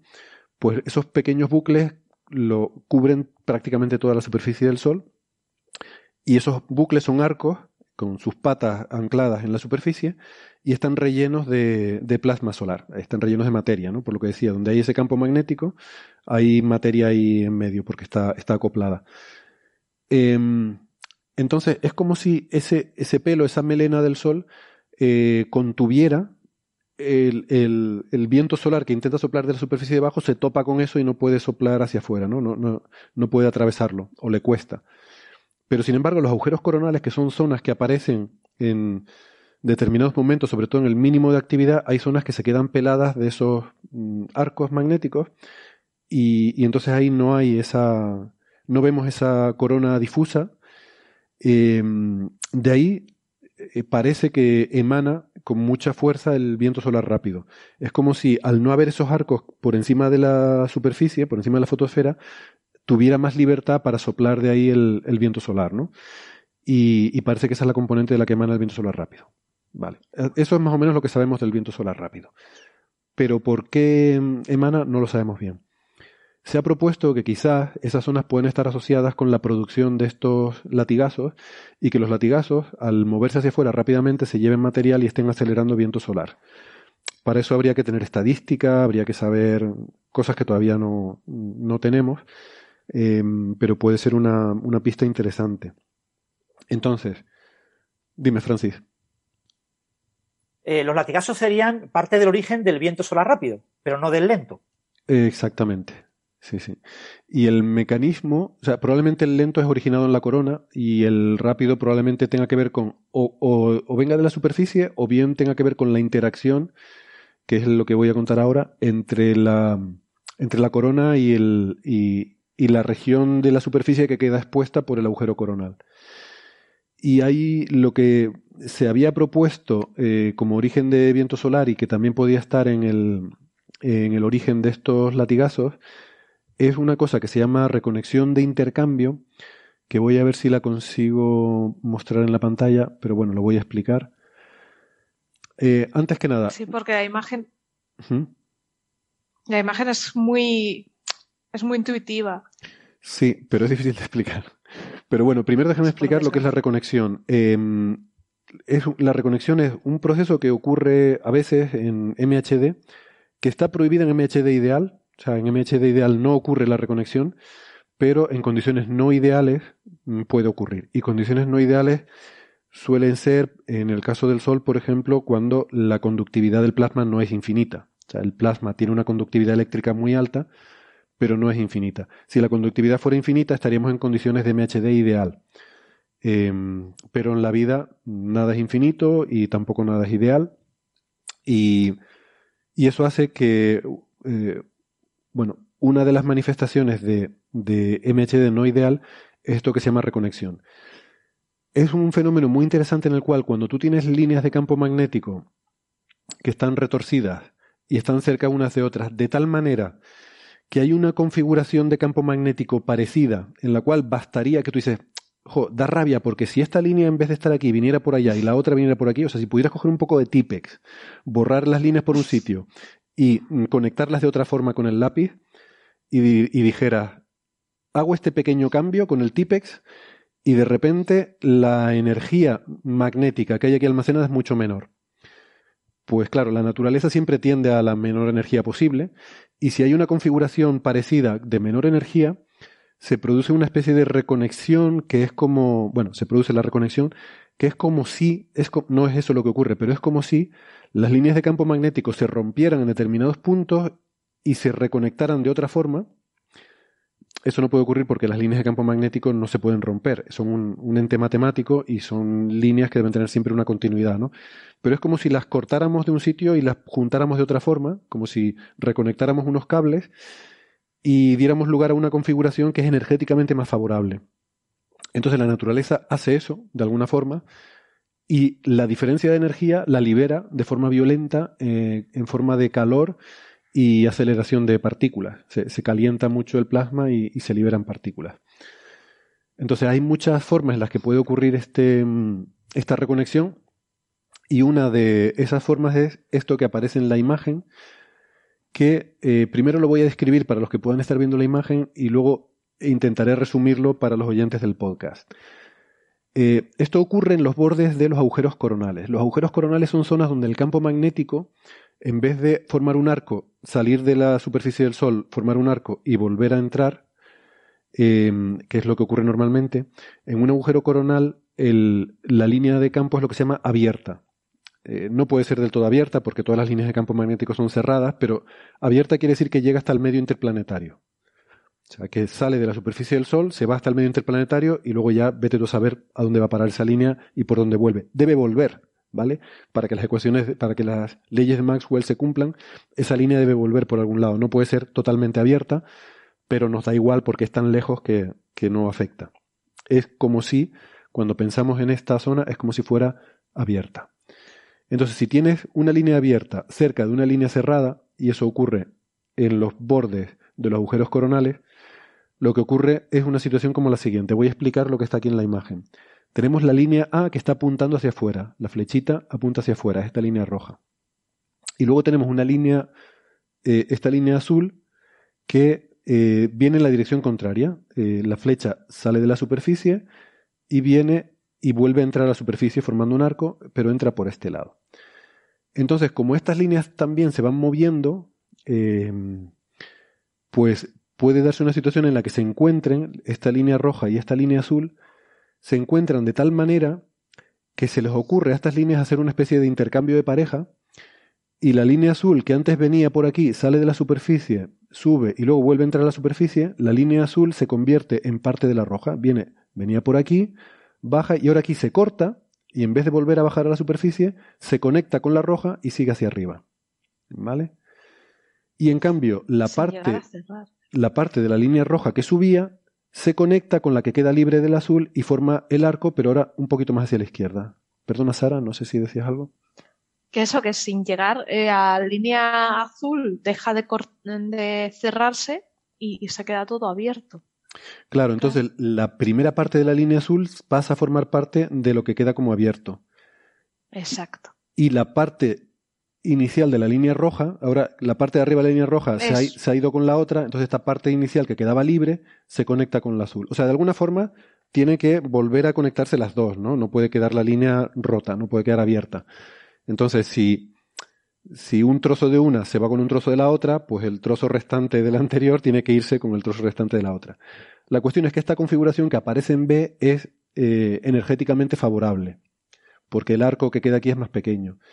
Y entonces la naturaleza, dada la oportunidad, lo hace, se produce la reconexión, no sabemos bien cómo, esto es complicadísimo, cómo ocurre, y es una cosa en la que hay mucha gente rompiéndose la cabeza intentando simularlo, pero es un proceso casi instantáneo, por eso es muy difícil de simular, en el que se libera muchísima energía de repente, y esa energía se inyecta en el plasma, o sea, este plasma aquí está súper caliente.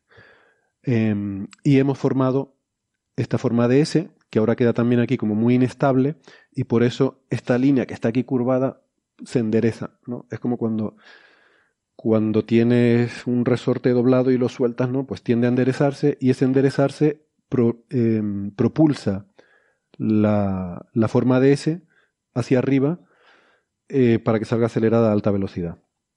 Entonces, bueno, no sé si con la explicación visual se ha entendido eh, un poco lo que quería contar, pero bueno, lo, lo intento resumir para el oyente de podcast diciendo que donde tienes esa coexistencia entre las líneas de campo abiertas, que son como muy verticales en el agujero coronal, y en el borde del agujero coronal tienes arcos de la corona, pues entre la línea abierta vertical y el arco se produce una interacción de tal forma que las, esas líneas es como que se rompen, vamos a decirlo así, se conecta un pie del arco, se conecta con la línea abierta y el otro y, queda formando, digamos, la parte arriba del arco y la parte superior de la línea abierta mm, que, que, se que, mm, que sigue hacia arriba hasta el medio interplanetario y el otro pie del arco que queda suelto por su cuenta, mm, queda ahí, quedaría huérfano, también con la parte de abajo de la línea abierta que también quedaba huérfana, pues ellos dos también se recombinan, ¿no? Por eso hacia el, la analogía está como el intercambio de parejas, ¿no? Es como que un trozo de una línea se va con un trozo de la otra, pues entonces el trozo que queda suelta de la primera línea se, se combina con el trozo que queda suelta de la segunda línea. Y al final, como decía creo que Maluma, felices los cuatro. Y se libera un montón de energía. Eh, felices estamos nosotros de que se incorpora a la tertulia Gastón Giribet, que no sé si nos escucha. Sí, hola. Hola Gastón, te oímos muy, muy, muy bajito. No sé si puedes subir el volumen ahí al micrófono. lo voy a subir. Ahora, ahora sí, ahora mejor. Ok. Ah, igual era solo cuestión de acercarlo a la boca. Sí, sí, sí. Vale, perfecto. Pues nada, bienvenido Gastón Giribet, profesor de la Universidad de, Buenos Aires, va a decir, no, de Nueva York, NYU, ¿no? New York University. Mm, debe haber también una State University por ahí, ¿no? Que la llamarán NYSU o algo así, ¿no? Esa es, es State University of New York, SUNY. Ajá, algo así. Y después hay una City University. SUNY, CUNY es City University of New York. Pues New York University. Y después Columbia. Después hay otras también. Molaría mucho que en SUNY estudiaran SUSI, supersimetría. Que, hubiera el grupo de Susi de Debe haber alguien haciendo Susi en Suni. Susi en Suni. Qué, linda conferencia, Susi Suni. Eso, eso molaría. Alguien lo tiene que hacer. Hágase. Bueno, pues nada, Gastón, acababa de darles la chapa a esta gente con la reconexión de intercambio. Eso se llama reconexión de intercambio. Y se supone que ocurre muy frecuentemente en los bordes de los agujeros coronales. Y hay gente que piensa que este es el origen del viento solar rápido. Y este equipo italiano de, del instrumento Metis, pues se han metido a fondo en el asunto, si me perdonan la tontería, y han observado por primera vez una cosa en la corona que se parece mucho a la S. Y lo comparan con simulaciones y dicen esto se parece mucho. Al final, vamos a ver, al final es decir, hemos visto una cosa que se parece a lo que esperábamos. Mm, o sea, que tampoco es que tú digas, bueno, esto ya realmente aquí han resuelto todo el problema, pero mm, bueno, digamos que esto refuerza mucho la, que es eh, precisamente son las palabras que ellos utilizan en el artículo, ¿no? Dicen que estos resultados eh, apoyan fuertemente la interpretación de que los latigazos son generados por reconexión de intercambio entre los bucles coronales que se forman sobre una región activa y las regiones cercanas de campo abierto, o sea, el agujero coronal. Em, pues, mm, aunque dicen, y esto también es particularmente relevante para el viento solar lento, cuyo origen aún se debate y parece estar relacionado con recursión de intercambio, ¿es posible que yo en toda esta historia haya mezclado el viento solar lento con el rápido? Lo voy a mirar ahora en, la, Wikipedia, porque yo he estado diciendo que era el viento solar rápido el que emana de la fotosfera o el que tiene composición fotosférica, pero es verdad que me suelo liar con estas cosas. Eh, y es muy posible que me haya liado. Bueno, luego mientras alguien a ver. Eh, no, fíjate, lo estoy mirando ahora mismo precisamente en la Wikipedia. Dice, por contraste, el viento solar rápido eh, prácticamente coincide con la composición de la fotosfera solar.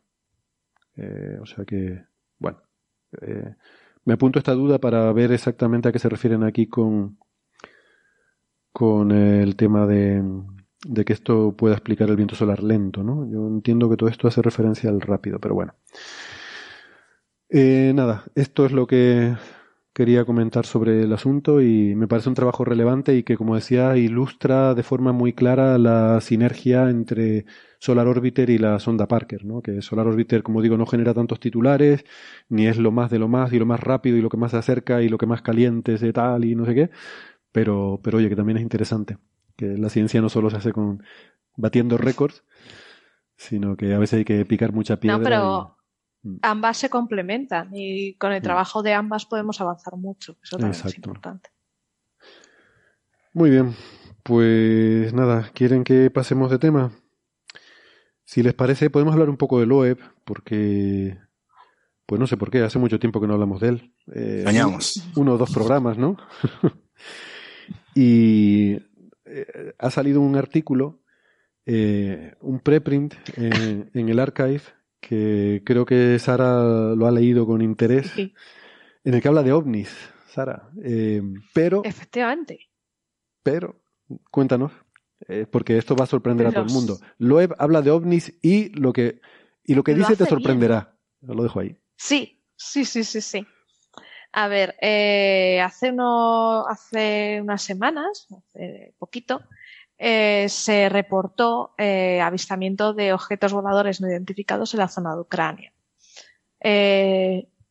Uno de ellos era brillante y el resto era lo que fueron denominados fantasmas porque era de una estructura, eran muy oscuros, no emitían luz. El tamaño que se, se denunció que tenían era entre 3 y 12 metros, velocidades de 15 kilómetros por segundo a la menos uno y una distancia de altura de unos 10-12 kilómetros. Eh, perdona, Sara, te, digo un poco bajito. No sé si es porque tienes ah, el micro un poquito más lejos. Espera. Ahora. ¿Ahora mejor? Ahora mejor. Bueno, pues. Pues, eh, claro, Aviloe, pues. Obviamente escribió un artículo eh, viendo un poco explicando qué, qué, puede ser esto, ¿no? Ya que la gente reporta un avistamiento ovni eh, pues ¿cómo, es que la gente, ¿Cómo es que la gente dice que ve ovnis y no soy yo? Dijo Loeb, ¿no? Claro. Dijo, sujétame el cubata. No, no, no. Eh, sabemos que, a ver, yo creo que una vez te lees ese artículo te das cuenta de que a Avi Loeb el tema de la artillería y el tema militar le gusta. Sí. Yo tengo esa teoría de que le gusta bastante. Entonces, eh, y aparte, como está en temas de, de SETI, pues yo creo que vio oportuno explicar estos, dar una explicación a estos objetos. Y la verdad es que una vez te lees ese artículo te das cuenta de que la explicación es francamente buena y lo explica muy bien. Porque, a ver, ¿qué, qué nos dice lo sobre estos fantasmas, estos fantos, ¿no? Estos objetos que no emiten luz. Dice, a ver, si fueran de un origen extraterrestre, tendrían que atravesar la atmósfera, ¿no? ¿Y qué pasa si atravesando esta atmósfera? Pues que tienen que brillar. Sí o sí, eso tiene que tiene un rozamiento eh, que roza eh, atmósfera contra su superficie, se pone incandescente y brilla, pues como como entraría una Soyuz o como entraría cualquier objeto eh, independiente de su tamaño, ¿no? brilla. Entonces eso ya nos hace un poco descartar que, que este tipo de objeto venga de fuera. Pero él aparte da un poquito una explicación, va un poquito más más hacia, lo explica más, ¿no? Te dice, vale. Pero aún así, pensemos que tiene un origen extraterrestre. ¿Qué tipo de dispositivos entrarían en nuestra atmósfera? ¿Qué nos llegaría a nosotros? Porque sabemos que si es de un planeta habitable tiene que estar relativamente muy lejos de nosotros. Entonces, esto quiere decir que puede haber estado miles de años ese objeto dando vueltas por, el espacio. Entonces puede ser o bien basura espacial, como nuestras sondas que han salido de nuestro sistema solar y van a continuar viajando, pues a lo mejor un día de estos, vamos, un día, en el futuro, dentro de un futuro muy, muy lejano, encuentran un planeta y choca contra él. Bueno, pues ya serían basura espacial, ¿vale? O también puede ser una nave eh, sin tripulación eh, controlada por inteligencia artificial. Vale, este tipo de dispositivo sería autónomo, pero eh, mm, llevaría, sería auto, autorreplicado, ¿cómo se gestionaría, no? Pues se autogestionaría, vale. Pero para llegar hasta la Tierra, ¿cómo lo harían? Bueno, pues tenemos tres opciones. Para que viniera relativamente rápido, eh, tendrían que ser velas solares, por lo que el dispositivo sería pequeñito, no corresponde un poco con este tamaño descrito. Podrían usar también para alcanzar esta velocidad de la luz de las velas solares, podría ser también un objeto más grande que usara asistencia gravitacional con agujeros negros, como bien describimos en un coffee break con un paper muy interesante. O que y estos dos serían los más rápidos.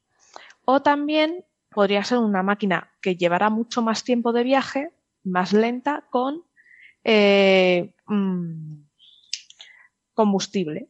Pues como son nuestras naves, ¿no? Las naves que mandamos al, espacio. Esto tiene un problema. Y es, vale, eh, con combustible tiene que ser más grande, aparte, eh, sabemos que con el combustible alcanza menos velocidad, pero alcanza una velocidad que de una estrella de tipo solar nos permite salir de nuestra zona de habitabilidad, sí. Pero si estamos hablando de una nana roja, mmm, la nana roja atraparía, no permitiría, el objeto no tendría potencia suficiente para abandonar su propio sistema. Entonces, mm, digamos que esto es, a ser más complicado, ¿no?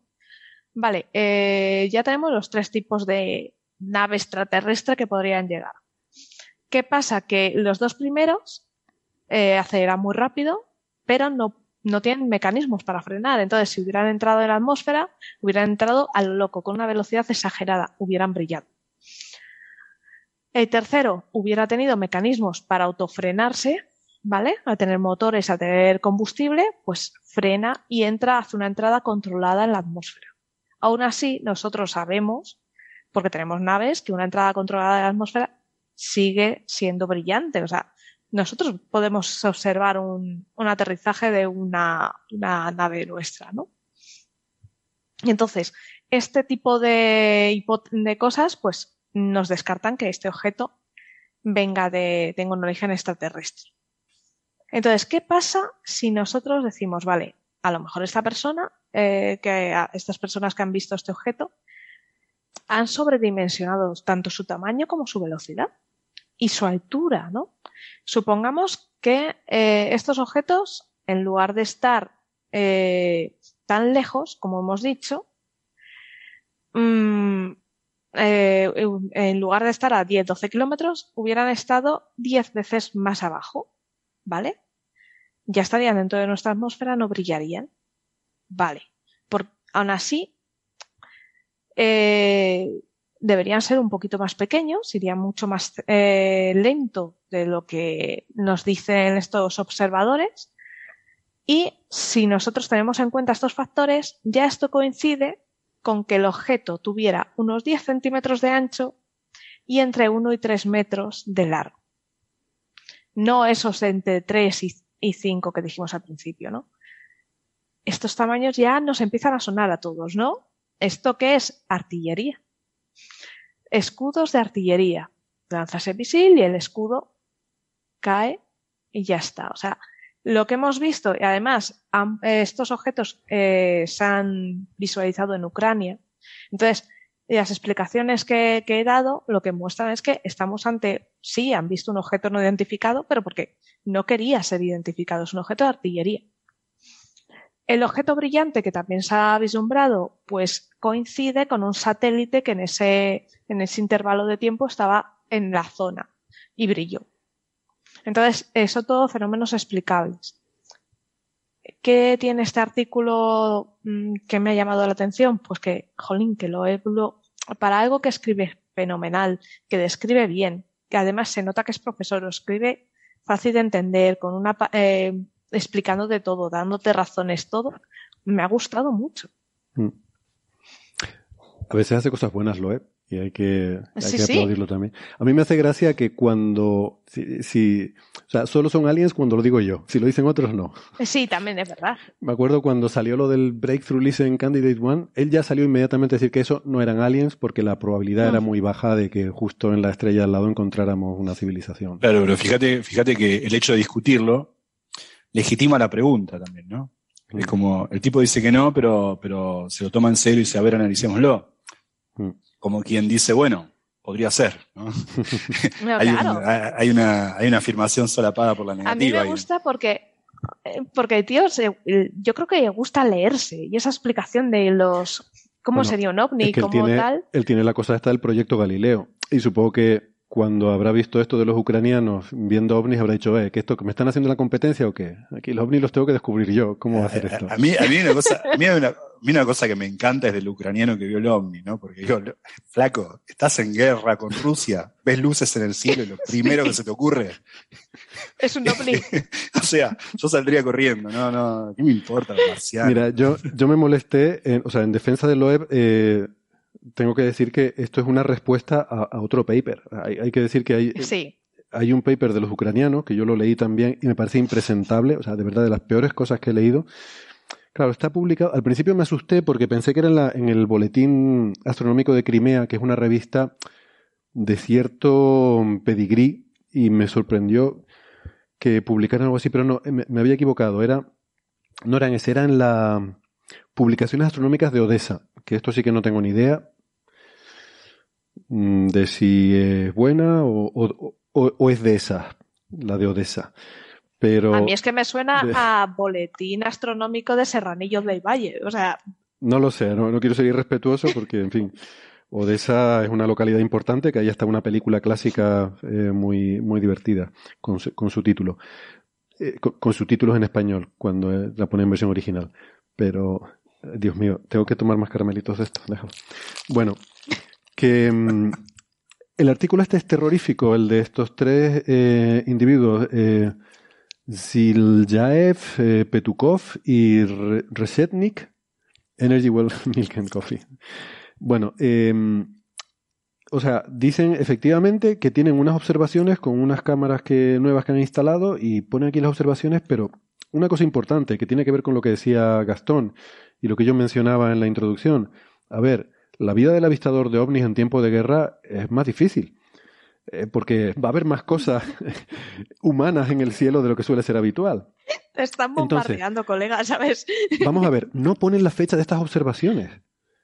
Eh, ¿cómo o sea, ¿en, qué paper astronómico tú haces unas observaciones y no pones la fecha? Yo la he estado buscando y no la encuentro. O sea, igual es cosa mía porque la verdad es que me ha costado leer esto. Y eh, bueno, a ver, es desastroso. No tiene, como diría Francis, no tiene ni pies ni cabeza. Eh, pero bueno, eh, un paper que se publicó ahí, no sé si esta revista será seria o no, si tendrá revisión por pares o no. Y Loeb fue y quiso dar una respuesta y bueno, me parece, me parece loable, incluso loebable que lo haya hecho. Mm. Mm, pero, claro. ¿Cómo estamos hoy? y, y, acabas de llegar, ¿eh? pero, cuando lees el artículo de Loeb, que no sé dónde lo querrá publicar, él dice que lo ha enviado a, los, a, los, a las publicaciones de AAS, eh, que es donde están APJ y todas estas. Supongo que se lo publicarán en alguna de ellas, quizás en el Astronomical Journal. Vamos a ver, de paper en sí hay un párrafo.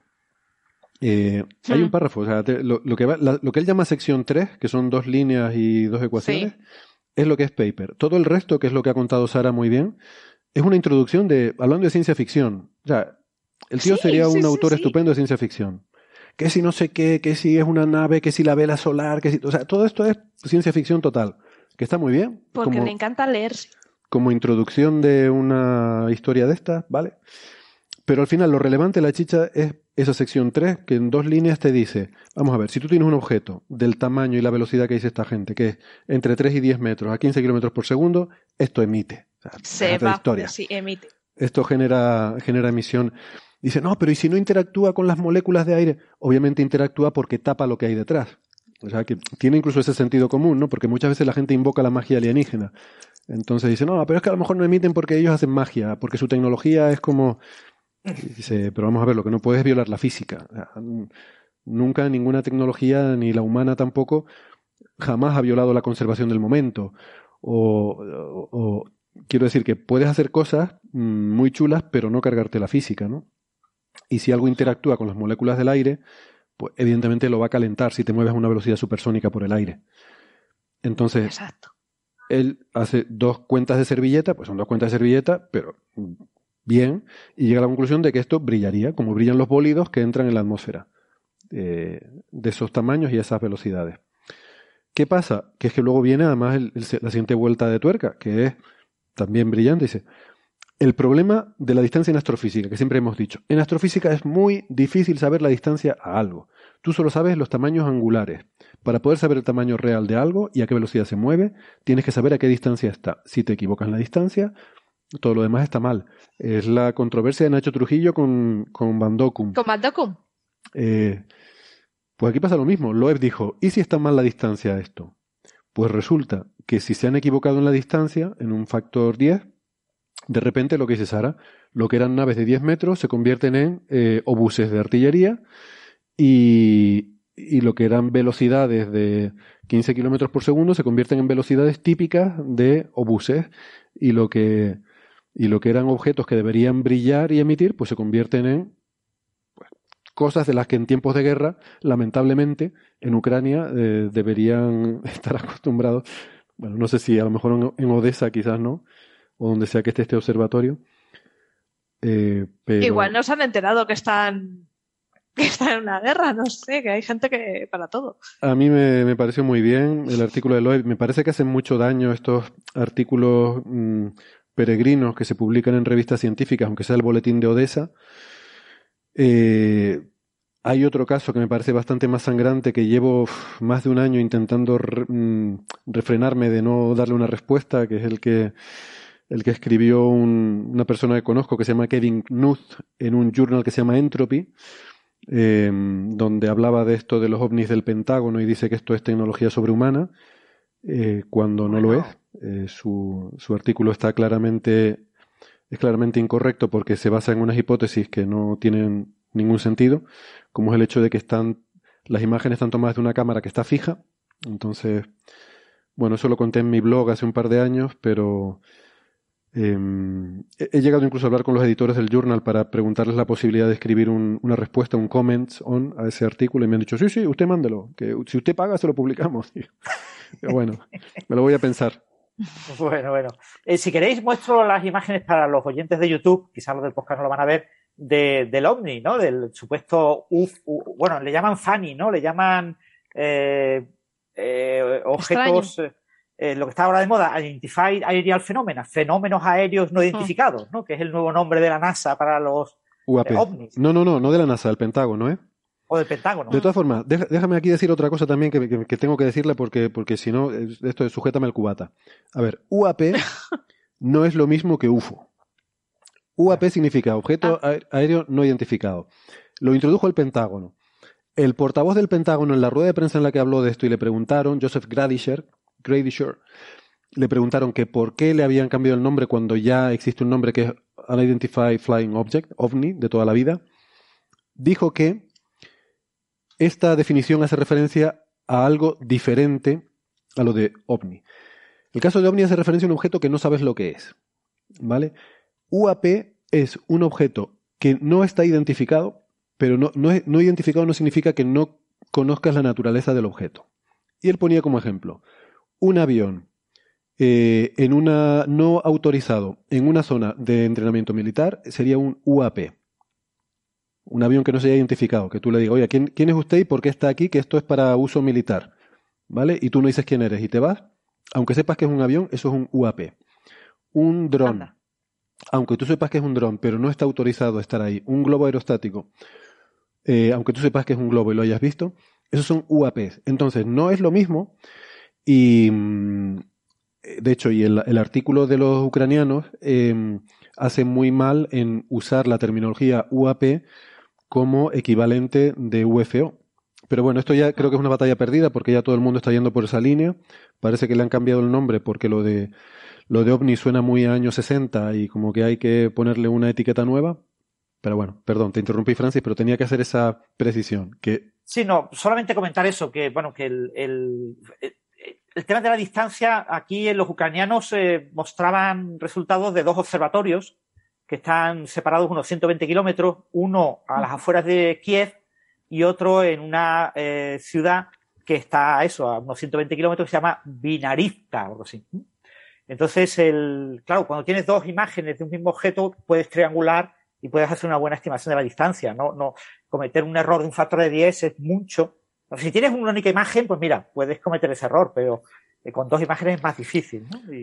Pero yo creo que no tienen imágenes del mismo objeto, ¿eh? eh por lo menos, o igual lo entendí yo mal. Eh, Supuestamente sí, ¿no? Tenían. Creo que tienen imágenes. fenómeno. Creo que tienen enjambres, lo que ellos llaman flotillas, observadas en un observatorio y otras en el otro. Lo que usan para estimar la distancia es algo relacionado con el albedo y con los colores del, que se ven en los diferentes canales del CCD, son cámaras fotográficas mm. normales. Exacto, son diferentes canales, diferentes colores de, la cámara y con eso em, sacan información de la emisión eh, propia térmica y separan, o sea, sabiendo cuánto es la emisión de cuerpo negro de un objeto, puedes saber cuánto está emitiendo por su propia, suponiendo que es negro, que no está reflejando luz, y entonces eso te puede dar una idea de la distancia a la que está, sabiendo cuánto ha emitido, ¿no?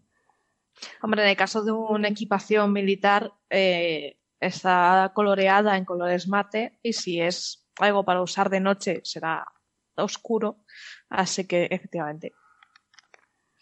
Bueno, si, realmente son Está pensado para no ser... Claro, mm. está pensado, si son obuses, están pensados para no ser detectados. No, no creo, son cosas que las disparas y, caen donde caigan, no, no, los vas a, no los vas a interceptar. no, creo que, no creo que los estén pintando para... Sí, sí, sí, se pinta, se pinta. En cualquier caso, bueno, básicamente se hace porque algunos de ellos en el avión que los porta están fuera. Entonces, claro, si tú ya ves ese avión con dos cosas brillantes o que cantan un poco, dices, a lo mejor el avión está oscuro, está bien camuflado y ves dos cosas colgando, pues no sería, no sería serio, ¿no? Estaríamos un poco de coña. Entonces, claro, se pinta todo. Bueno, yo de todas formas yo creo que lo que se refiere lo es artillería de esta de... Sí, artillería. a cañonazos, vamos. sí. En cualquier caso, no sé, yo, yo le aplaudo y me parece que está bien que, que, se haya metido en esto, en fin, por las razones que sea. Y porque luego la gente se pone muy pesada en Internet. No, sí, sí, sí. No, pero no os habéis dado cuenta de un detalle que, es que desde que os tenemos cámaras de alta resolución a mano, eh, ya no hay tanto ovni. Sí, sí, ni, ni hombres lobo, ni apariciones marianas, ni estas cosas. Hay, hay, una viñeta maravillosa de XKCD con esa misma premisa que, yo la recomiendo. bueno, yo recomiendo XKCD en general. Sí. Eh, eh, fijaros, esto es una imagen del artículo, la figura 21, y, veis las dos imágenes del mismo fenómeno desde Vinarivka y desde Kiev. ¿vale? O sea, tienen, tienen son varios, ¿eh? Supuesta, o sea, tienen como el fenómeno brillante grande, que es esa especie de cuña que se ve arriba, y como unos pequeños puntitos, eh, como de metralla, ¿no? Parece como si fuera una especie de, de, obús grande al que ha sido ametrallado con algún tipo de fuerza antiaérea, lo que fuera. Entonces se ven como puntitos brillantes en fila y, un arco grande brillante, eh, y se ve desde los dos lugares, desde Kiev y de Viranica. O sea, y ellos saben, o sea, tienen eh, de ah, lo que pasa es que no sé si el momento temporal es exactamente el mismo, pero eh, por lo que comentan en el artículo más o menos, o sea que se puede hacer una triangulación. Otra cosa es que no la hagan, ¿vale? O sea, otra cosa es que en el mm. artículo este, pues es un artículo muy pachanguero, donde se pueden hacer muchísimas más cosas de las que hacen. Ojo que esta puede ser observación de objeto brillante que no tiene nada que ver con observación de los objetos oscuros. Que es que hay varias observaciones mezcladas. Sí, este, esta es otra cosa. Esta es una observación que tienen, em, la que dice que permitió la observación de un objeto variable a una altitud de 1170 kilómetros. 1170 kilómetros. 1170 kilómetros. Esto es en el espacio, o sea. Dice, parpadea durante una centésima de segundo a un ritmo de 20 hercios. Esto debe ser lo que decía Loeb, que era un satélite, ¿no? Hmm. Claro, esto debe ser lo que tiene un 1170 kilómetros de altitud, esto es un satélite, claro. Eso sí, evidentemente, un satélite sí lo puedes ver desde dos sitios diferentes a 100 kilómetros de distancia. Mm. Pero estas no son las. El artículo de Loeb. Estas no son las del fantasma, vale, Hablaba de los Phantoms, sobre todo, ¿no? Sí. Vale. Bueno, curioso. ¿Algo más sobre esto? No, no hay mucho más que comentar. Yo creo que habéis comentado más o menos lo, básico, pero que bueno, que esto va a ver, el nuevo término UAP lo vamos a ver en cientos de artículos en Archive en el próximo año. ¿eh? Ya me estoy resignando ya. Qué remedio. Y espera que el Galileo este de Loeb empiece a sacar cosas. Miedo me da. Bueno, eh, Gastón, ¿quieres em, hablarnos de esta estrella de neutrones así como ligerita? Ligerita, sí.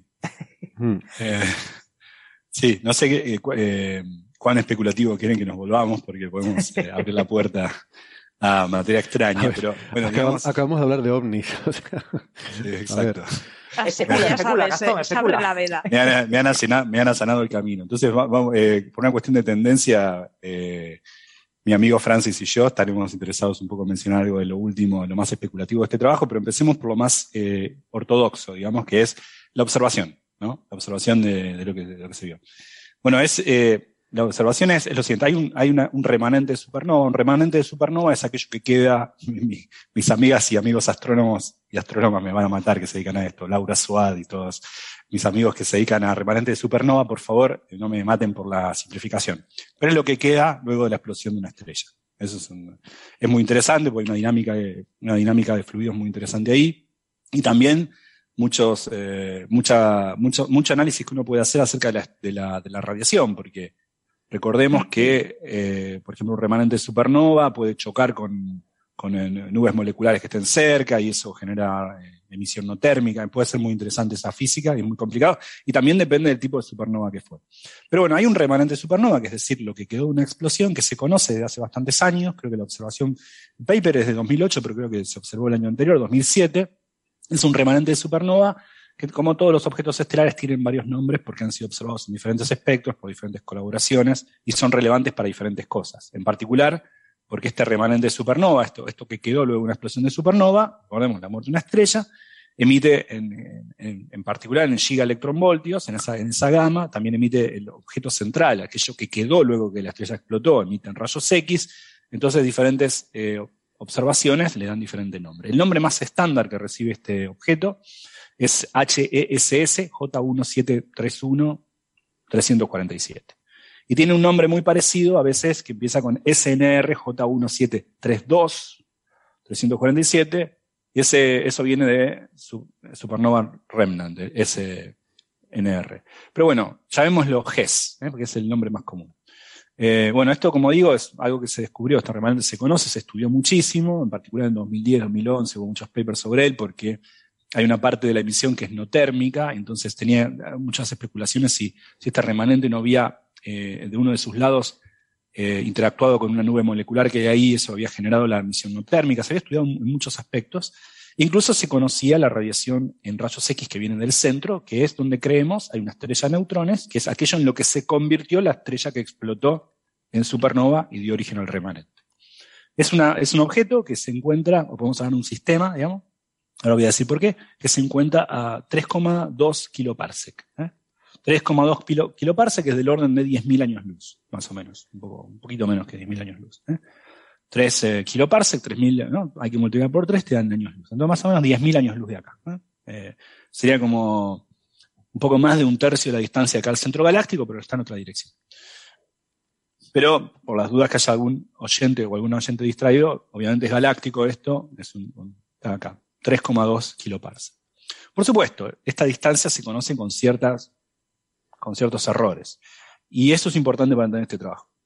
¿Por qué? Porque hoy en día, eh, un, punto central en este trabajo, y cuando digo este trabajo me refiero a un trabajo que apareció hace ahora, estos días, en Nature Astronomy, de Doroshenko y sus colaboradores, eh, quien trabajó en este sistema varias veces y en otros sistemas de este tipo. Eh, se dieron cuenta que usando datos de gamma, de Gaia, eh, y ahora voy a decir cómo los usaron, en, combinación con la emisión de rayos X del objeto central, el objeto central del remanente supernova, lo que creemos que es una estrella de neutrones que emiten rayos X, se dieron cuenta que esto estaba un poco más cerca de lo que se creía. Hay una, las precisiones, las, recordemos que hablamos varias veces de Gaia, pero en particular, unos 5 o 6 episodios atrás, eh, Héctor habló de esto con mucho detalle porque era importante ubicar los objetos con mucha precisión y, cuán importante es Gaia para hacer astronomía y astrofísica en general. Y acá es un ejemplo. Que justamente la, ubicación con mucha precisión de objetos estelares, nos estrellas, por ejemplo, nos permite decir a qué distancia exacta están las cosas. Y a qué distancia exacta están las cosas es importante porque, igual que con el OVNI, si algo emite mucho y está lejos, es más energético que si emite mucho, lo mismo que está cerca. ¿no? Es muy importante hacer ese juego, incluso cuando hablamos de astrofísica galáctica, donde el redshift no es importante, salvo para determinadas velocidades relativas, pero sí lo es la luminosidad. Entonces, ellos lo que hicieron en este trabajo es mirar de vuelta, reconsideraron eh, la medición de este sistema. En el medio hay muchas cosas relacionadas, porque para ubicar el sistema bien a qué distancia está, usaron en realidad la ubicación de Gaia de una estrella que está en el sistema. Está ahí cerca del remanente, es una estrella que se llama IRAS 17287-3443. Esa estrella se sabe que hay una hipótesis fuerte acá, que es cuál es su posición relativa respecto al remanente de supernova. Ese es, ese es un punto importante, ¿no? porque vos lo que estás ubicando en realidad es esa estrella. Luego hay fuertes eh, indicios de que esa estrella está a cierta distancia muy cercana al remanente supernova, pero ahí hay una hipótesis en esta. vos te estás en realidad datando la posición de esta estrella y no el remanente per se. Pero bueno, la idea es que si uno considera la nueva ubicación del sistema HS J17347, sí, perdón. Porque Gaia no ve el remanente. ¿O cuál sería la razón? Eh, bueno, mientras Gastón, que se ha congelado, eh, cuento un poco porque digamos que este, este, remanente de supernova tiene un problema. Y es que, mm, digamos que tú tienes tu centro con tu estrella de neutrones y tu otra, con esa parejita, ¿no? Que, bueno, puede ser parejita o no, la estrella está a una distancia. Pero tiene una, una capa de polvo muy, muy densa y muy brillante. Entonces esa capa de polvo tan densa y tan brillante impide eh, ver bien. Entonces con el instrumento de rayos X esto se ha observado con XMM Newton, que es un, un telescopio espacial de rayos X y que se lanzó además en, en, el 99. Y yo iba a preguntar si sigue activo, porque me parece un, un récord, ¿no? O sea, lleva muchísimo tiempo. Pero aún así que os digo, el problema es la capa de polvo, o sea, tan densa. Por lo que yo he leído en el artículo, esa capa de polvo dificulta mucho. Vale. Porque es, muy luminosa. Eh, parece que recuperamos a Gastón, que se nos había perdido un momentito. A ver si. Hola. Aquí estás. Te hemos recuperado. primero, Primer comentario. Vivo en Buenos Aires, mi internet no funciona. Me mudo a Nueva York, mi internet no funciona. Soy yo. No puedo acusar nunca más. Lo sabíamos. Segundo, los eh, oyentes van a pensar que es como no sabía la respuesta a la pregunta de mi hizo Héctor, me Bien. Oye, un truco buenísimo. me lo voy a apuntar. Yo lo voy a hacer. Señor, así no te se desconectaste, puede. te desconectaste y llamaste a Francis. Exacto. Francis, Francis. Estaba, estaba, estaba, escribiéndole a Francis. Estaba. Francis, corre. Bueno, estaba contándonos Sara el tema de XMM Newton. XMM Newton sigue activo hasta finales de este año. Mm. Se ha extendido la misión varias veces y se está, parece que está aguantando. Oye, qué maravilla. O sea, es que Iba a durar hasta 2018 y, y, estamos ya en el 22. Sí, es que rayos X es nuestro, vamos, es el, el instrumento de referencia.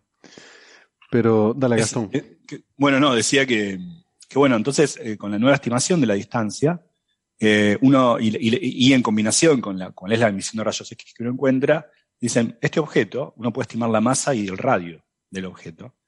Y la masa y el radio del objeto son muy curiosos. Bueno, una vez que uno es curioso, porque el otro es curioso. El radio del objeto es bastante pequeño para una estrella de neutrones. Una estrella de neutrones tiene típicamente 20 eh, kilómetros. Este tiene el orden de 10 kilómetros, bien el orden de magnitud, pero la masa es extremadamente pequeña. 0,77 veces la masa del Sol, el 77% de la masa del Sol. ¿Y por qué digo que esto es extraño? Hay estrellas de esa masa, ciertamente, y mucho menos, pero no estrellas de neutrones. Nunca habíamos visto una, por un lado, nunca habíamos visto una de tan poca masa. De hecho, tiene bastante menos que el récord anterior de la estrella de neutrones más ligera, que era 1,1 masas solares. 1,14, si no recuerdo mal, masas solares. Hmm.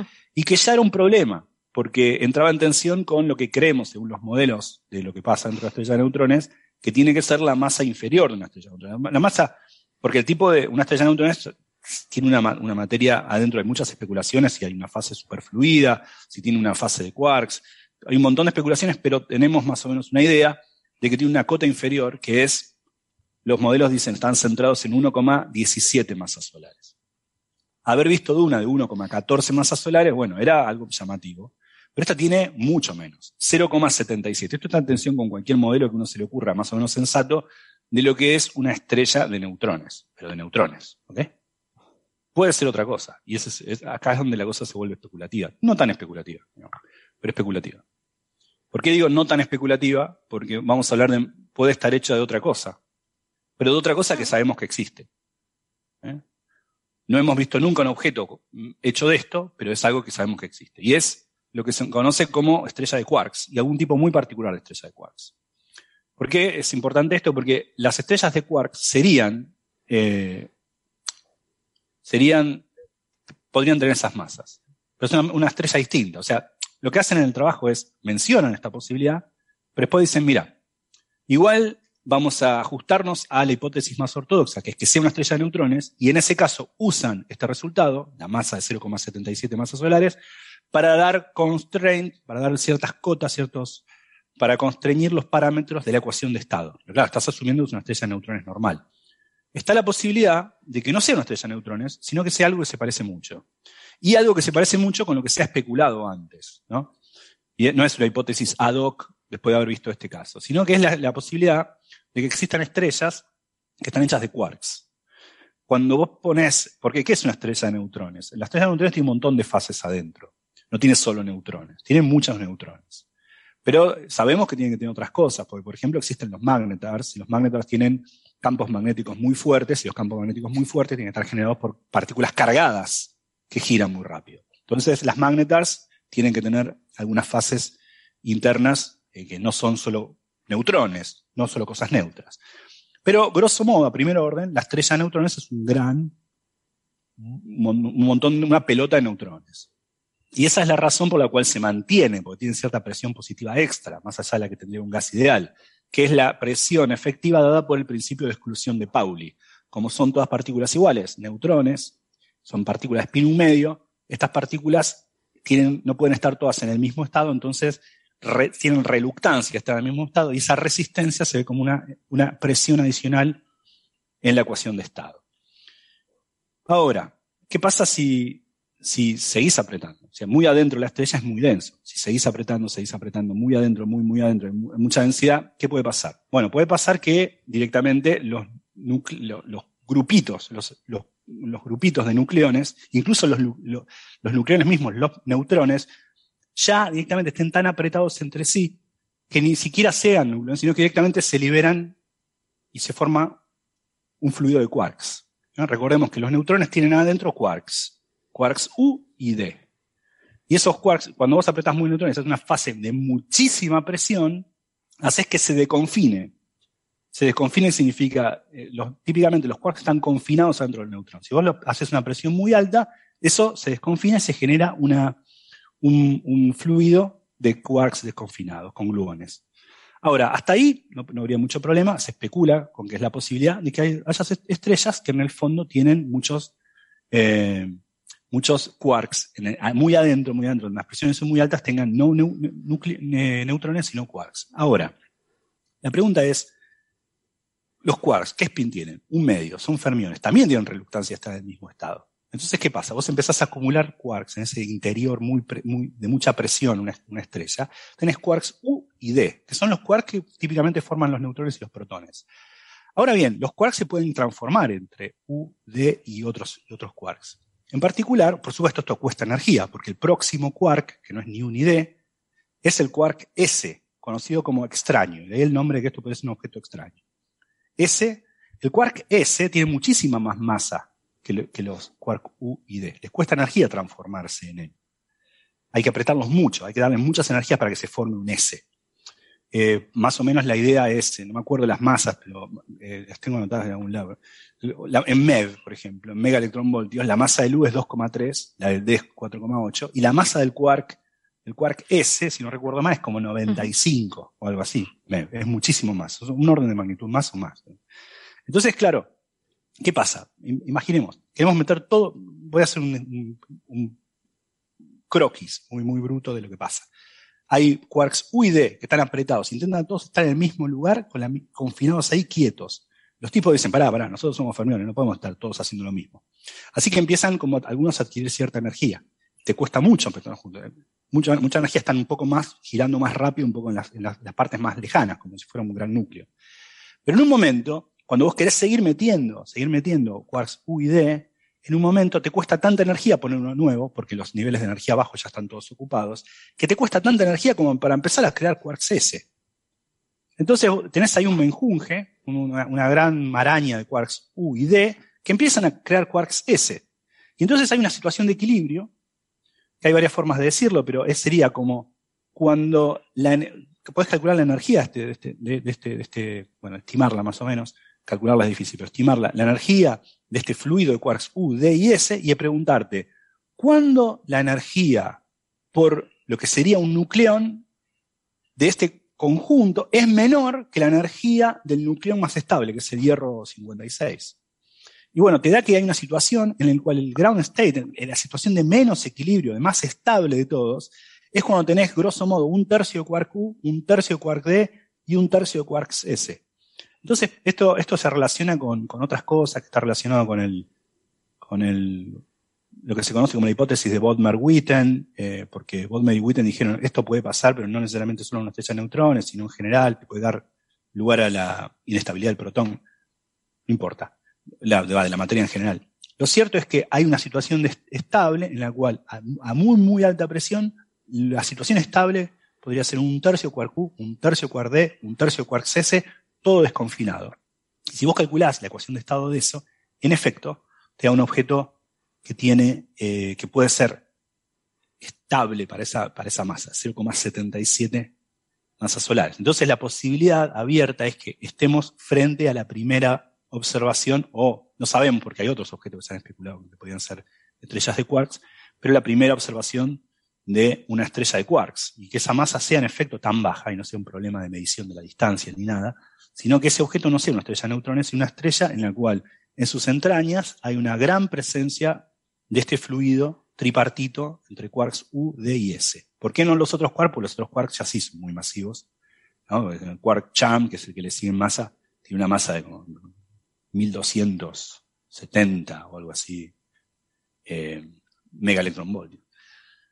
Pero bueno, esa es un poco la posibilidad. Quizá si esta observación de este paper de Doroshenko que salió en Nature Astronomy el otro día es correcta, eh, y la medición de la masa de este objeto es 0,77, quizá, seguramente no es una estrella de neutrones como la conocemos. Eso está descartado, porque mm salvo que tengamos que entender muy distinto lo que es una estrella de neutrones. Pero la ecuación de estado de una estrella de neutrones, incluso con, las variaciones que puedes tener en diferentes modelos, ¿no? porque la estrella de neutrones adentro es muy complicada, hay una costra, hay fases superfluidas, y De hecho, es interesante porque... Hay, espaguetis, hay pasta. Hay espaguetis, hay pasta, de verdad, lasañas, o sea, y esto no es chiste, o sea, en efecto, si no mira, bueno, obviamente no, no, no es pasta en ese sentido, pero, pero, pero la materia nuclear tiene esas topologías.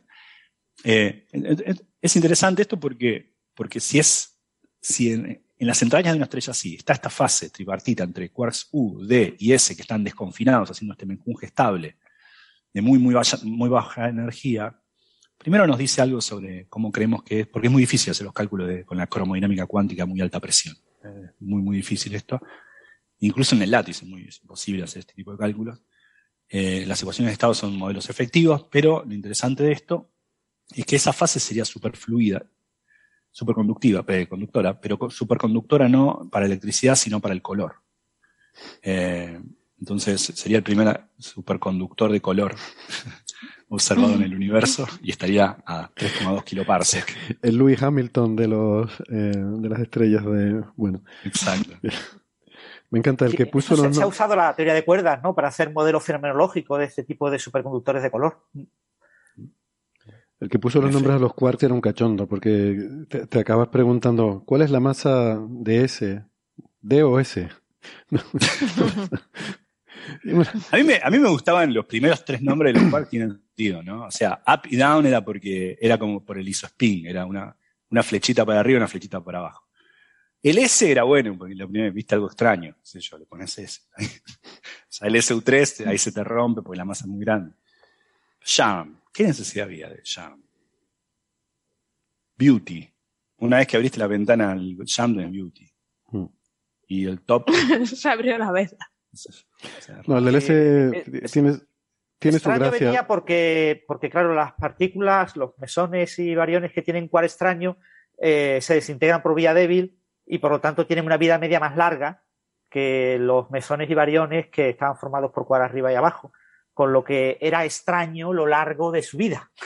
Ah, no sabía eso, yo pensé que era Entonces por ahí venía lo de, lo de extraño. Ya lo de encanto ya sí es por adorno técnico y por serlo. Y, después beauty o bottom, belleza o fondo, que la gente habla de truth o, top, ¿no? Verdad o cima, ¿no? El, el top sería el quart verdad en el sentido de que es el que completa el modelo estándar eh, a, nivel de quarks y, da la verdad de que el modelo es verdadero, ¿no? El modelo está a cojos, no se descubría el, el quark verdad. Lo que pasa es que, claro, esos son eh, nombres que estaban ahí bailando y hoy en día ya prácticamente no se usa el, nombre verdad, solamente el nombre top, nombre cima, y aunque los experimentales, los fenomenológicos, a los mesones y variones que tienen quark bottom, le suelen llamar mesones bellos, Usan la belleza para hablar de los mesones y variones. Sin embargo, mm, claro, decir que son botóminos es un nombre un poco más. Los del fondo. los del fondo serían. Claro, claro. Eh, fondosos. Este los, mejor decir bello, los fondones. Los fondones. Que creo... decir bello y por eso se sigue utilizando la palabra bello. Yo creo que la, igual la idea de estrellas de quarks es bastante natural, ¿no? Porque nosotros sabemos que hay cosas mucho más densas que las estrellas de neutrones, que son los agujeros negros. ¿Por qué no cree que hay una fase intermedia que es estable? Eh, el universo está lleno de cosas, ¿no? Estamos hablando de cientos de millones de, objetos compactos en nuestra galaxia. ¿Y por qué no creer, digo, objetos compactos de este tipo, ¿no? ¿Por qué no creer que hay en el medio, en ese zoológico, en ese bestiario eh, democrático entre una estrella de neutrón de 2,4 masas solares y, un agujero negro de decenas de masas solares, ¿por qué no creer que hay un objeto en el medio que esté estable ante una presión de Pauli efectiva provista por una fase eh, confinada en sus entrañas? No, me parece una cosa tan loca. Lo interesante es encontrar objetos de este tipo, de estas masas tan pequeñas, porque repito, la estrella que violaba el límite inferior de la masa de lo que creemos que una estrella de neutrones puede tener, era una estrella que tenía 1,4 14 masas solares, siendo que la límite inferior era 1,17 masas solares. era muy marginal. Mm. Esta es 0,7. Esta es verdaderamente. Eh, pero sabes que ahora va a venir Loeb y te va a decir, no, pero la, distancia está mal. Esto. Es que puede ser, ¿eh? Puede ser. La distancia correcta. Mm. No, es que yo te puede decir Loeb o te puede decir Trujillo, ¿eh? Lo de. Yo, no, yo, no, sé nada, yo no soy astrónomo, eh, es, puede ser perfectamente, habría que preguntar a un astrónomo, pero lo cierto es que eh, si uno mira el paper, se da cuenta que la estimación de Gaia, en realidad, refiere eh, fuertemente a la hipótesis sobre la, posición relativa entre esta estrella IRAS 1728, 8 no sé cuánto, y el remanente. Entonces, eh, puede ser que haya una hipótesis que capaz esa estrella está, no está tan remanente como creemos. vuelvo a la pregunta, a ver si ahora no se congela. porque Gaia no, no veía el remanente. no, no toques nada. no tengo ni idea de Gaia, eh, no soy astrónomo. Decía Sara que... Soy un fiasco. Decía Sara que hay mucho polvo, pero, también... pero, no lo sé. Eh, luego otro tema. Ah, claro, es que esta se ven rayos X, perdona. Esta estrella de neutrones se ven rayos, X. Es posible que no tenga contrapartida óptica, claro, claro. Vale, vale. Es una, no, bueno, pero el remanente, el remanente se ve, el remanente se ve en varias. Eh. De hecho, claro, pero, este remanente se detectaron emisiones en tela electronvoltio en un momento. Hmm. Pero probablemente el remanente es extenso, entonces encontrarle paralaje de milisegundos de arco sea complicado para Gaia. O sea, Gaia funciona muy bien en fuentes puntuales como estrellas, que pueden medir con mucha precisión una desviación muy pequeñita, pero una cosa que es una nube eh, es difícil buscarle un paralaje. Una claro, pero, pero repito, ¿no? Hay, hay una hipótesis importante, ¿no? Mm. Que es cuál es la, posición relativa de esa estrella, al remanente. Como decía Sara, que asumes que son pareja, ¿no? Es como ve, ves a dos personas por la calle y dices, serán pareja, pero tampoco te atreves a, asegurarlo. Sí, no preguntas, ¿no? Dices, no sea que meta la pata y nos diga qué. Ah. Eh, pero otro tema también que decía el paper, que es interesante, es que eh, no se detectan en esta estrella de neutrones, no se detectan pulsaciones. Perdón, ¿puedo hacer una, puedo hacer un comentario? Hace poco vi un video que me gustó mucho en Argentina que frena una pareja en la calle, que dice, una pareja de dos señores bastante mayores, y creo que con cierta ternura y con descendencia, el periodista joven les pregunta, ¿y ustedes qué son? ¿No? Para que, y le dijo, nosotros peronistas. me, encantó. Eso me recuerda también una entrevista con los autores de South Park, eh, que son dos, bueno, antiguos estudiantes de la Universidad de Colorado, que ahí se conocieron, empezaron a hacer South Park y demás, y una vez en una entrevista, pues les preguntan si son pareja. Y entonces, eh, estaría preparado, evidentemente, pero responden los dos a la vez simultáneamente, uno diciendo sí y el otro no. Entonces se quedan así mirándose, muy sorprendidos los dos. Me pareció muy divertida la respuesta. Perdona, Sara, eh, estabas diciendo algo seguramente más interesante. No, no, no, no. En el artículo eh, dice eso, que vale, que tenemos una estrella de neutrones, pero que no se detecta esa pulsación, ¿no? Ese, esa pulsación de brillo. Y que mm, eso puede deberse a su ligereza, pero también podría deberse a que no la estemos el ángulo desde donde estamos viéndola no sea el adecuado y esté emitiendo hacia, hacia otro lado. Que esto me pareció también curioso. Era una margarina o algo así. Sí, sí, esa para no engordar. Bueno, pues. Y aquí tengo la galaxia, por si queréis verla. Ah, qué bonita. Ah. Pero, eh, ¿esto que es el remanente de supernova? Eso es. Perdón, he dicho galaxia, se me ha pirado. Eh, el remanente de supernova, perdón, perdón, perdón. Eso es. Como veis, su centrito brillante, todo el polvo que veis que, se extiende. Claro. Sí, claro, es, demasiado extenso ahí para poderle calcular paralaje con mucha precisión. Tienes que hacerlo con puntitos, ¿no? Como los puntitos que se ven en la imagen. Bueno, muy bien, pues si les parece entonces vamos a ver si hay preguntas por ahí y vamos poniendo el broche. Aquí comienza señales, señales, señales de los oyentes. De los oyentes, de los oyentes.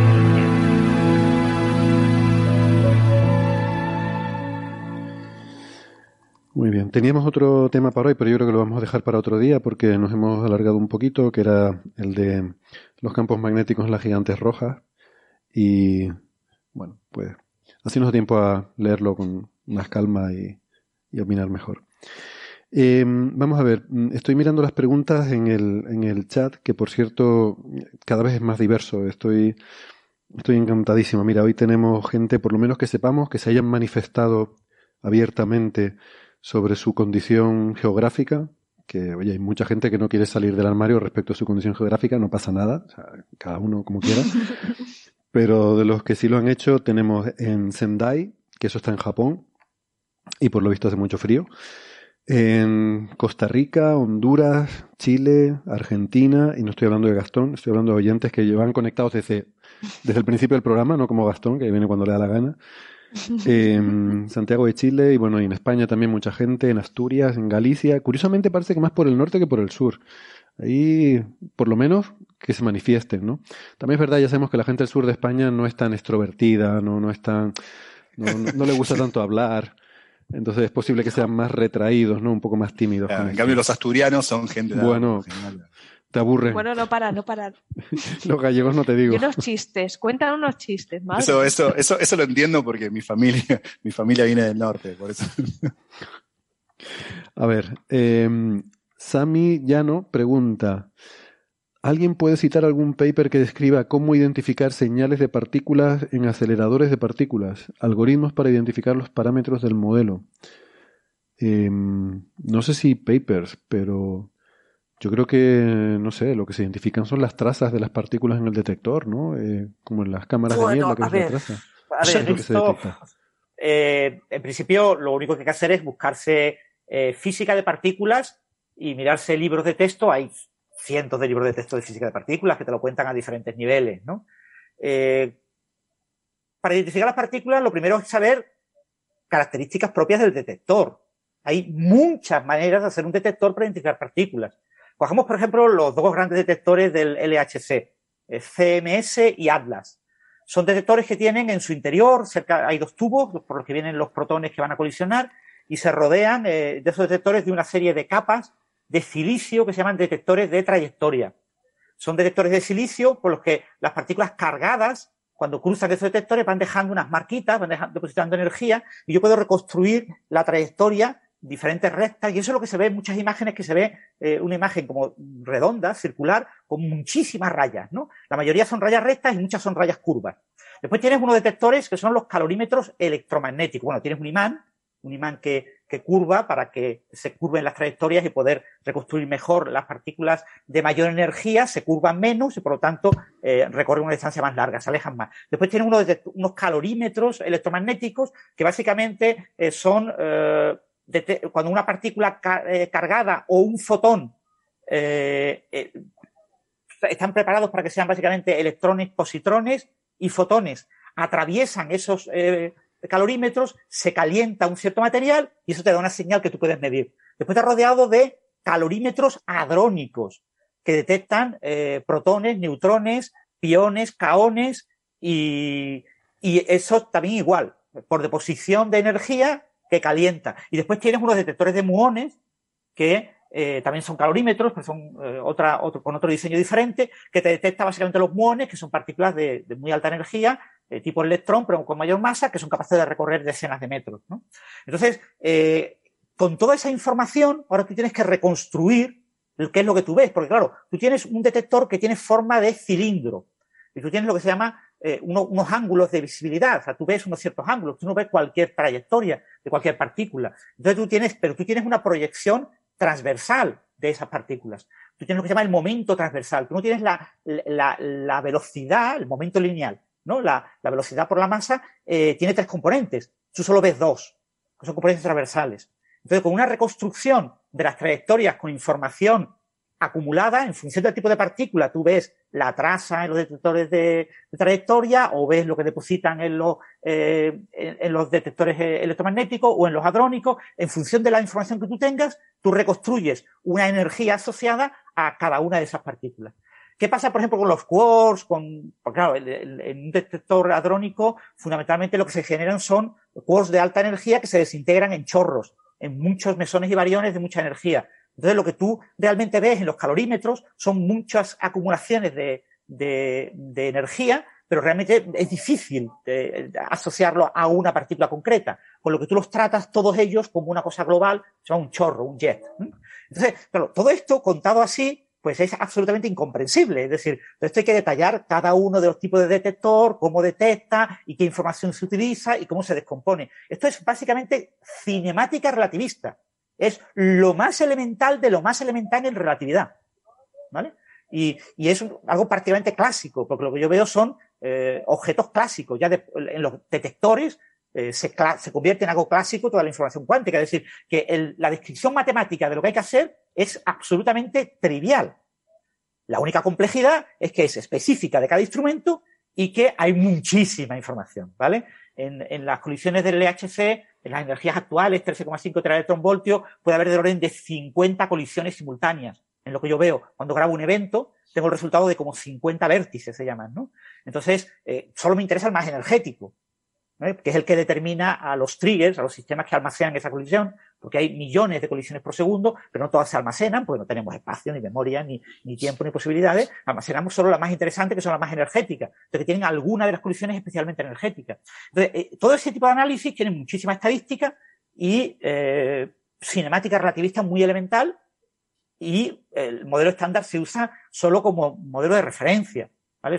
Eh, no hay, no hay que dominar la teoría cuántica de campo ni ser un experto en fenomenología para entender el análisis de las colisiones. Pero bueno, eso viene en libros de texto y bueno, y artículos hay cientos. Lo que pasa es que, claro, en general, casi todo lo que son a nivel de artículos son específicos de un instrumento concreto. ¿Vale? Si tú dices, por los detectores de BES, ¿vale? Por los detectores de BES, que es un detector chino, pues son eh, eh, se, analizan esas colisiones, pues tengo esta, esta información disponible y a partir de ella reconstruyo la trayectoria y el tipo de partícula y, y puede hacer cosas, ¿no? Entonces, eh, cosas, por ejemplo, algo tan sencillo como decir, distinguir entre un electrón y un positrón, entre un muón y un antimuón, es algo muy difícil. ¿eh? Pero se puede hacer, en, en, ciertas colisiones se puede hacer en CMS y en Atlas, y, eso es una cosa que enriquece el análisis de las colisiones. Pero ya os digo, esto, mm, eh, contado en esencia, eh, para un lector que quiera tener solamente un poco la idea genérica, que se vayan a la aventura de las partículas. La aventura de las partículas es una web para, entre comillas, eh, Legos, que te cuenta todo esto de manera muy elemental y con muchos dibujitos, ¿vale? Parece para niños, pero mm, el que no mm, pueda entender lo que yo acabo de decir, lo he dicho de manera muy simplificada y muy genérica, ahí se lo va a encontrar con dibujitos y con pequeñas explicaciones en español. Así que recomiendo la aventura de las, de las partículas. Después está todo el asunto, como decía Francis, ¿no? ¿Perdón? No, digo, como decía Francis, después está todo el asunto de qué hacer con tantos datos. Como bien dice Francis, ni siquiera uno puede retener todos los datos. Pero aún así los que retiene, es impracticable que humanos busquen algo ahí. Entonces se usan mucho, no solamente cosas de Big Data, sino también cosas más sofisticadas como el Optimal Transport o ese tipo de técnicas para analizar grandes volúmenes de datos y mm. data mining y cosas así. Sí, ahora, ahora, mismo se utiliza poco el tema de inteligencia artificial, pero ya se está evaluando la posibilidad de, en un futuro no muy lejano, utilizar herramientas de mm. inteligencia artificial para reconstruir las trayectorias. Ya hay varios artículos eh, comparando los resultados de los sistemas estándares de reconstrucción con... Cuando tú tienes un evento interesante, ¿vale? O sea, una cosa es entender un, eh, un evento unos resultados que tú tienes ahí, entender más o menos todo lo que pasa. Y otra cosa es ver si ha ocurrido algo especialmente interesante y así tienes que hacer un análisis más específico, más detallado, tratando de sacar al máximo todo lo que te da eh, los datos con objeto de garantizar los mejores, eh, los mínimos errores e incertidumbres en todas las estimaciones de energía del evento. ¿no? Yo partí una charla ya hace muchísimos años en Málaga sobre el bosón de Higgs, que explicaba, bueno, era un evento, se llama Encuentros con la Ciencia, y, la portada era un evento de CMS. Entonces yo dije, bueno, pues lo que voy a hacer es explicar la imagen de la portada del cartel de, de, la, charla. Entonces yo conté durante una hora, eh, pues todo lo que había que saber para entender solamente esa imagen. Y, y, bueno, y con eso explicaba un poco cómo funcionaban los detectores y cómo se, incluso puse algunos cálculos cinemáticos eh, a partir de lo que se veía en la imagen eh, para reconstruir eh, la energía de las partículas y comprobar que más o menos eh, correspondían a la desintegración de un bosón de Higgs en, en, un bosón Z y otro virtual, que se descomponían en cuatro leptones, dos electrones y, y dos protones, de, perdón, dos positrones. Una pareja de electrón-positrón y otra pareja de electrón-positrón. No sabíamos cuál era cuál. Claro, eh, ese tipo de explicación, eh, hay libros que te lo cuentan, pero claro, en general, ¿quién lee un libro de cómo entender los resultados experimentales? Pues un estudiante de física que está en tercero o cuarto de carrera y porque lo obligan, ¿no? Entonces, eh, eso, los libros en general suelen meter bastante jerga más técnica. Pero lo que hay que hacer realmente es extremadamente sencillo, ¿eh? Hmm. Por eso las inteligencias artificiales están dando buen resultado. Las inteligencias artificiales no, no, reconstruyen, no calculan, ¿vale? No hacen el cálculo de la trayectoria y te hacen la inversa, la cinemática inversa, ni nada por el estilo. Pero mmm, realmente no es necesario porque son cosas realmente sencillas de, de entender. Hmm. Bueno, que no se preocupe nadie, que hay contenedores de reciclaje de eventos, donde todos esos eventos y partículas que no se analizan y no se estudian, pues se, se recogen ahí, se, se, reciclan y se reutilizan para unas partículas más sostenibles. Eh, eh, Tenemos alguna pregunta aquí de unos amigos que... Sí. Vale, vale. No, bueno, si, si te acuerdas te la apuntas por ahí y que, bueno, que se le ha olvidado la pregunta. Eh, podemos rescatar otra eh, de, del chat. Por ejemplo, eh, Lorenzo Escartín pregunta si los quarks se desconfinan, el neutrón desaparece, la estrella sería un neutrón enorme. Esa es una pregunta interesante. Bueno, no, no, es que sea solo un neutrón, tiene muchas fases distintas, ¿no? No es que uno, no es una, o sea, podemos jugar con esa idea porque no, no es del todo inexacta pensar que es como un gran núcleo atómico, ¿no? Pero bueno, eh, ya un núcleo es muy complicado. Un núcleo grande es muy complicado y, eh, y, sus quarks en las capas exteriores no es lo mismo que... Pero esto es, tiene muchas subestructuras, diferentes capas. Eh, las estrellas neutrones tienen mucha estructura como para pensarlas como un gran núcleo. Es una primer orden de aproximación cuando se las pensó, por allá por los 50, la década del 50, eh, como posibilidad. Sí, se las pensaba como un gas, como un gran gas de neutrones redondo. entonces hay una presión extra, eso es un cálculo que hacen los estudiantes cuando estudian física estadística, una presión extra, más allá de la del gas ideal, que positiva, que viene dada por eh, el principio de exclusión de Pauli. Pero bueno, es mucho más complicado que un neutrón. Pero es cierto que en las entrañas, muy adentro de la estrella de neutrones, se especula con que la presión es tan alta que un nucleón, ya sea un neutrón o un protón, no puede estar eh, armado, sino que se funde con los otros en una especie de fase que tiene quarks y gluones, y ya no tiene sentido hablar de que cada quark corresponde a un nucleón, tan desconfinados. Pero eh, quizá Francis tenga algo más que, Sí, bueno, y recordar eso, que el ejemplo que siempre se dice que las estrellas son eh, como cebollas, ¿no? Con capas como cebollas, ¿no? Pues eh, eso ocurre no solo en las estrellas tipo el Sol o las gigantes rojas, sino que también ocurre en las estrellas de neutrones. Tienen diferentes capas y el problema es que no conocemos la ecuación de estado de todas las capas de una estrella de neutrones. Todavía no sabemos eh, cuál es la estructura interna de las estrellas de neutrones porque las hemos podido explorar mucho menos que, que las estrellas, ¿no? La heliosismología, la posibilidad de estudiar vibraciones en la superficie de las estrellas nos permite conocer eh, gran parte de la estructura interna, pero eso por ahora está muy poco trabajado con estrellas de neutrones y queda mucho por hacer. Y entonces las ecuaciones de estado de las estrellas de neutrones, qué posibles capas tienen, eh, qué grosores tienen en función de la masa de la estrella de neutrones, que es realmente el parámetro que en principio parece que es el que caracteriza a la estrella de neutrones, eh, la masa como parámetro único, pues es algo que todavía no lo conocemos en detalle. Yo te vendí una charla hace no mucho, ahora un par de años, sobre la estructura interna de las estrellas de neutrones, lo que sabíamos, lo que sabíamos y lo que ignorábamos. Y básicamente mi charla era eh, todo hipótesis, ¿no? Es posible que sean así, es posible que sean asados, es posible que tengan una fase de este tipo, no sabemos cuánto. O sea, había una enorme ignorancia sobre, actualmente hay una enorme ignorancia sobre la cuestión de estado de las ecuaciones de neutrones y se espera que uno de los grandes descubrimientos de, este, esta década sea aclarar el asunto de la ecuación de estado de las estrellas de neutrones. Muy bien. Eh, y quizás por ir terminando, eh, dice Cristina Hernández, esto es más un comentario, un apunte, que eh, por falacias utilizadas por creacionistas creo que es relevante apuntar que las mutaciones son al azar dentro de dando materia prima, pero la evolución no es al azar y genera adaptaciones. pues, pues sí, queda hecha la, la puntualización, ¿no? supongo que esto venía al contexto cuando estábamos hablando de de, ese artículo candidato a ruido hablando mm. sobre el SARS-CoV-2, ¿no? Bien, pues nada, em, ha sido un placer, gracias Gastón, Sara, Francis, un placer y hasta la semana que viene. Hasta la semana que viene. Chao, chao. Adiós. Besos, chao.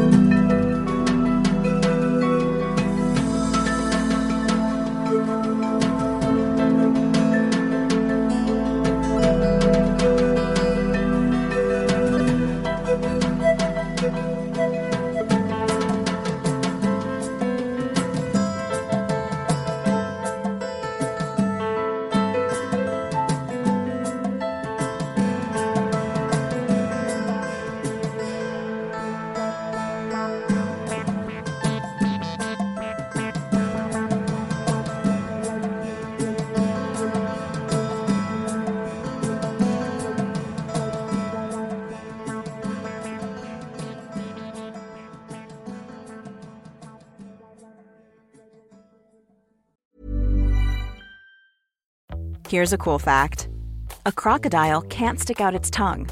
Another cool fact you can get short term health insurance for a month or just under a year in some states. United Healthcare short term insurance plans are designed for people who are between jobs, coming off their parents' plan, or turning a side hustle into a full time gig. Underwritten by Golden Rule Insurance Company, they offer flexible, budget friendly coverage with access to a nationwide network of doctors and hospitals. Get more cool facts about United Healthcare short term plans at uh1.com.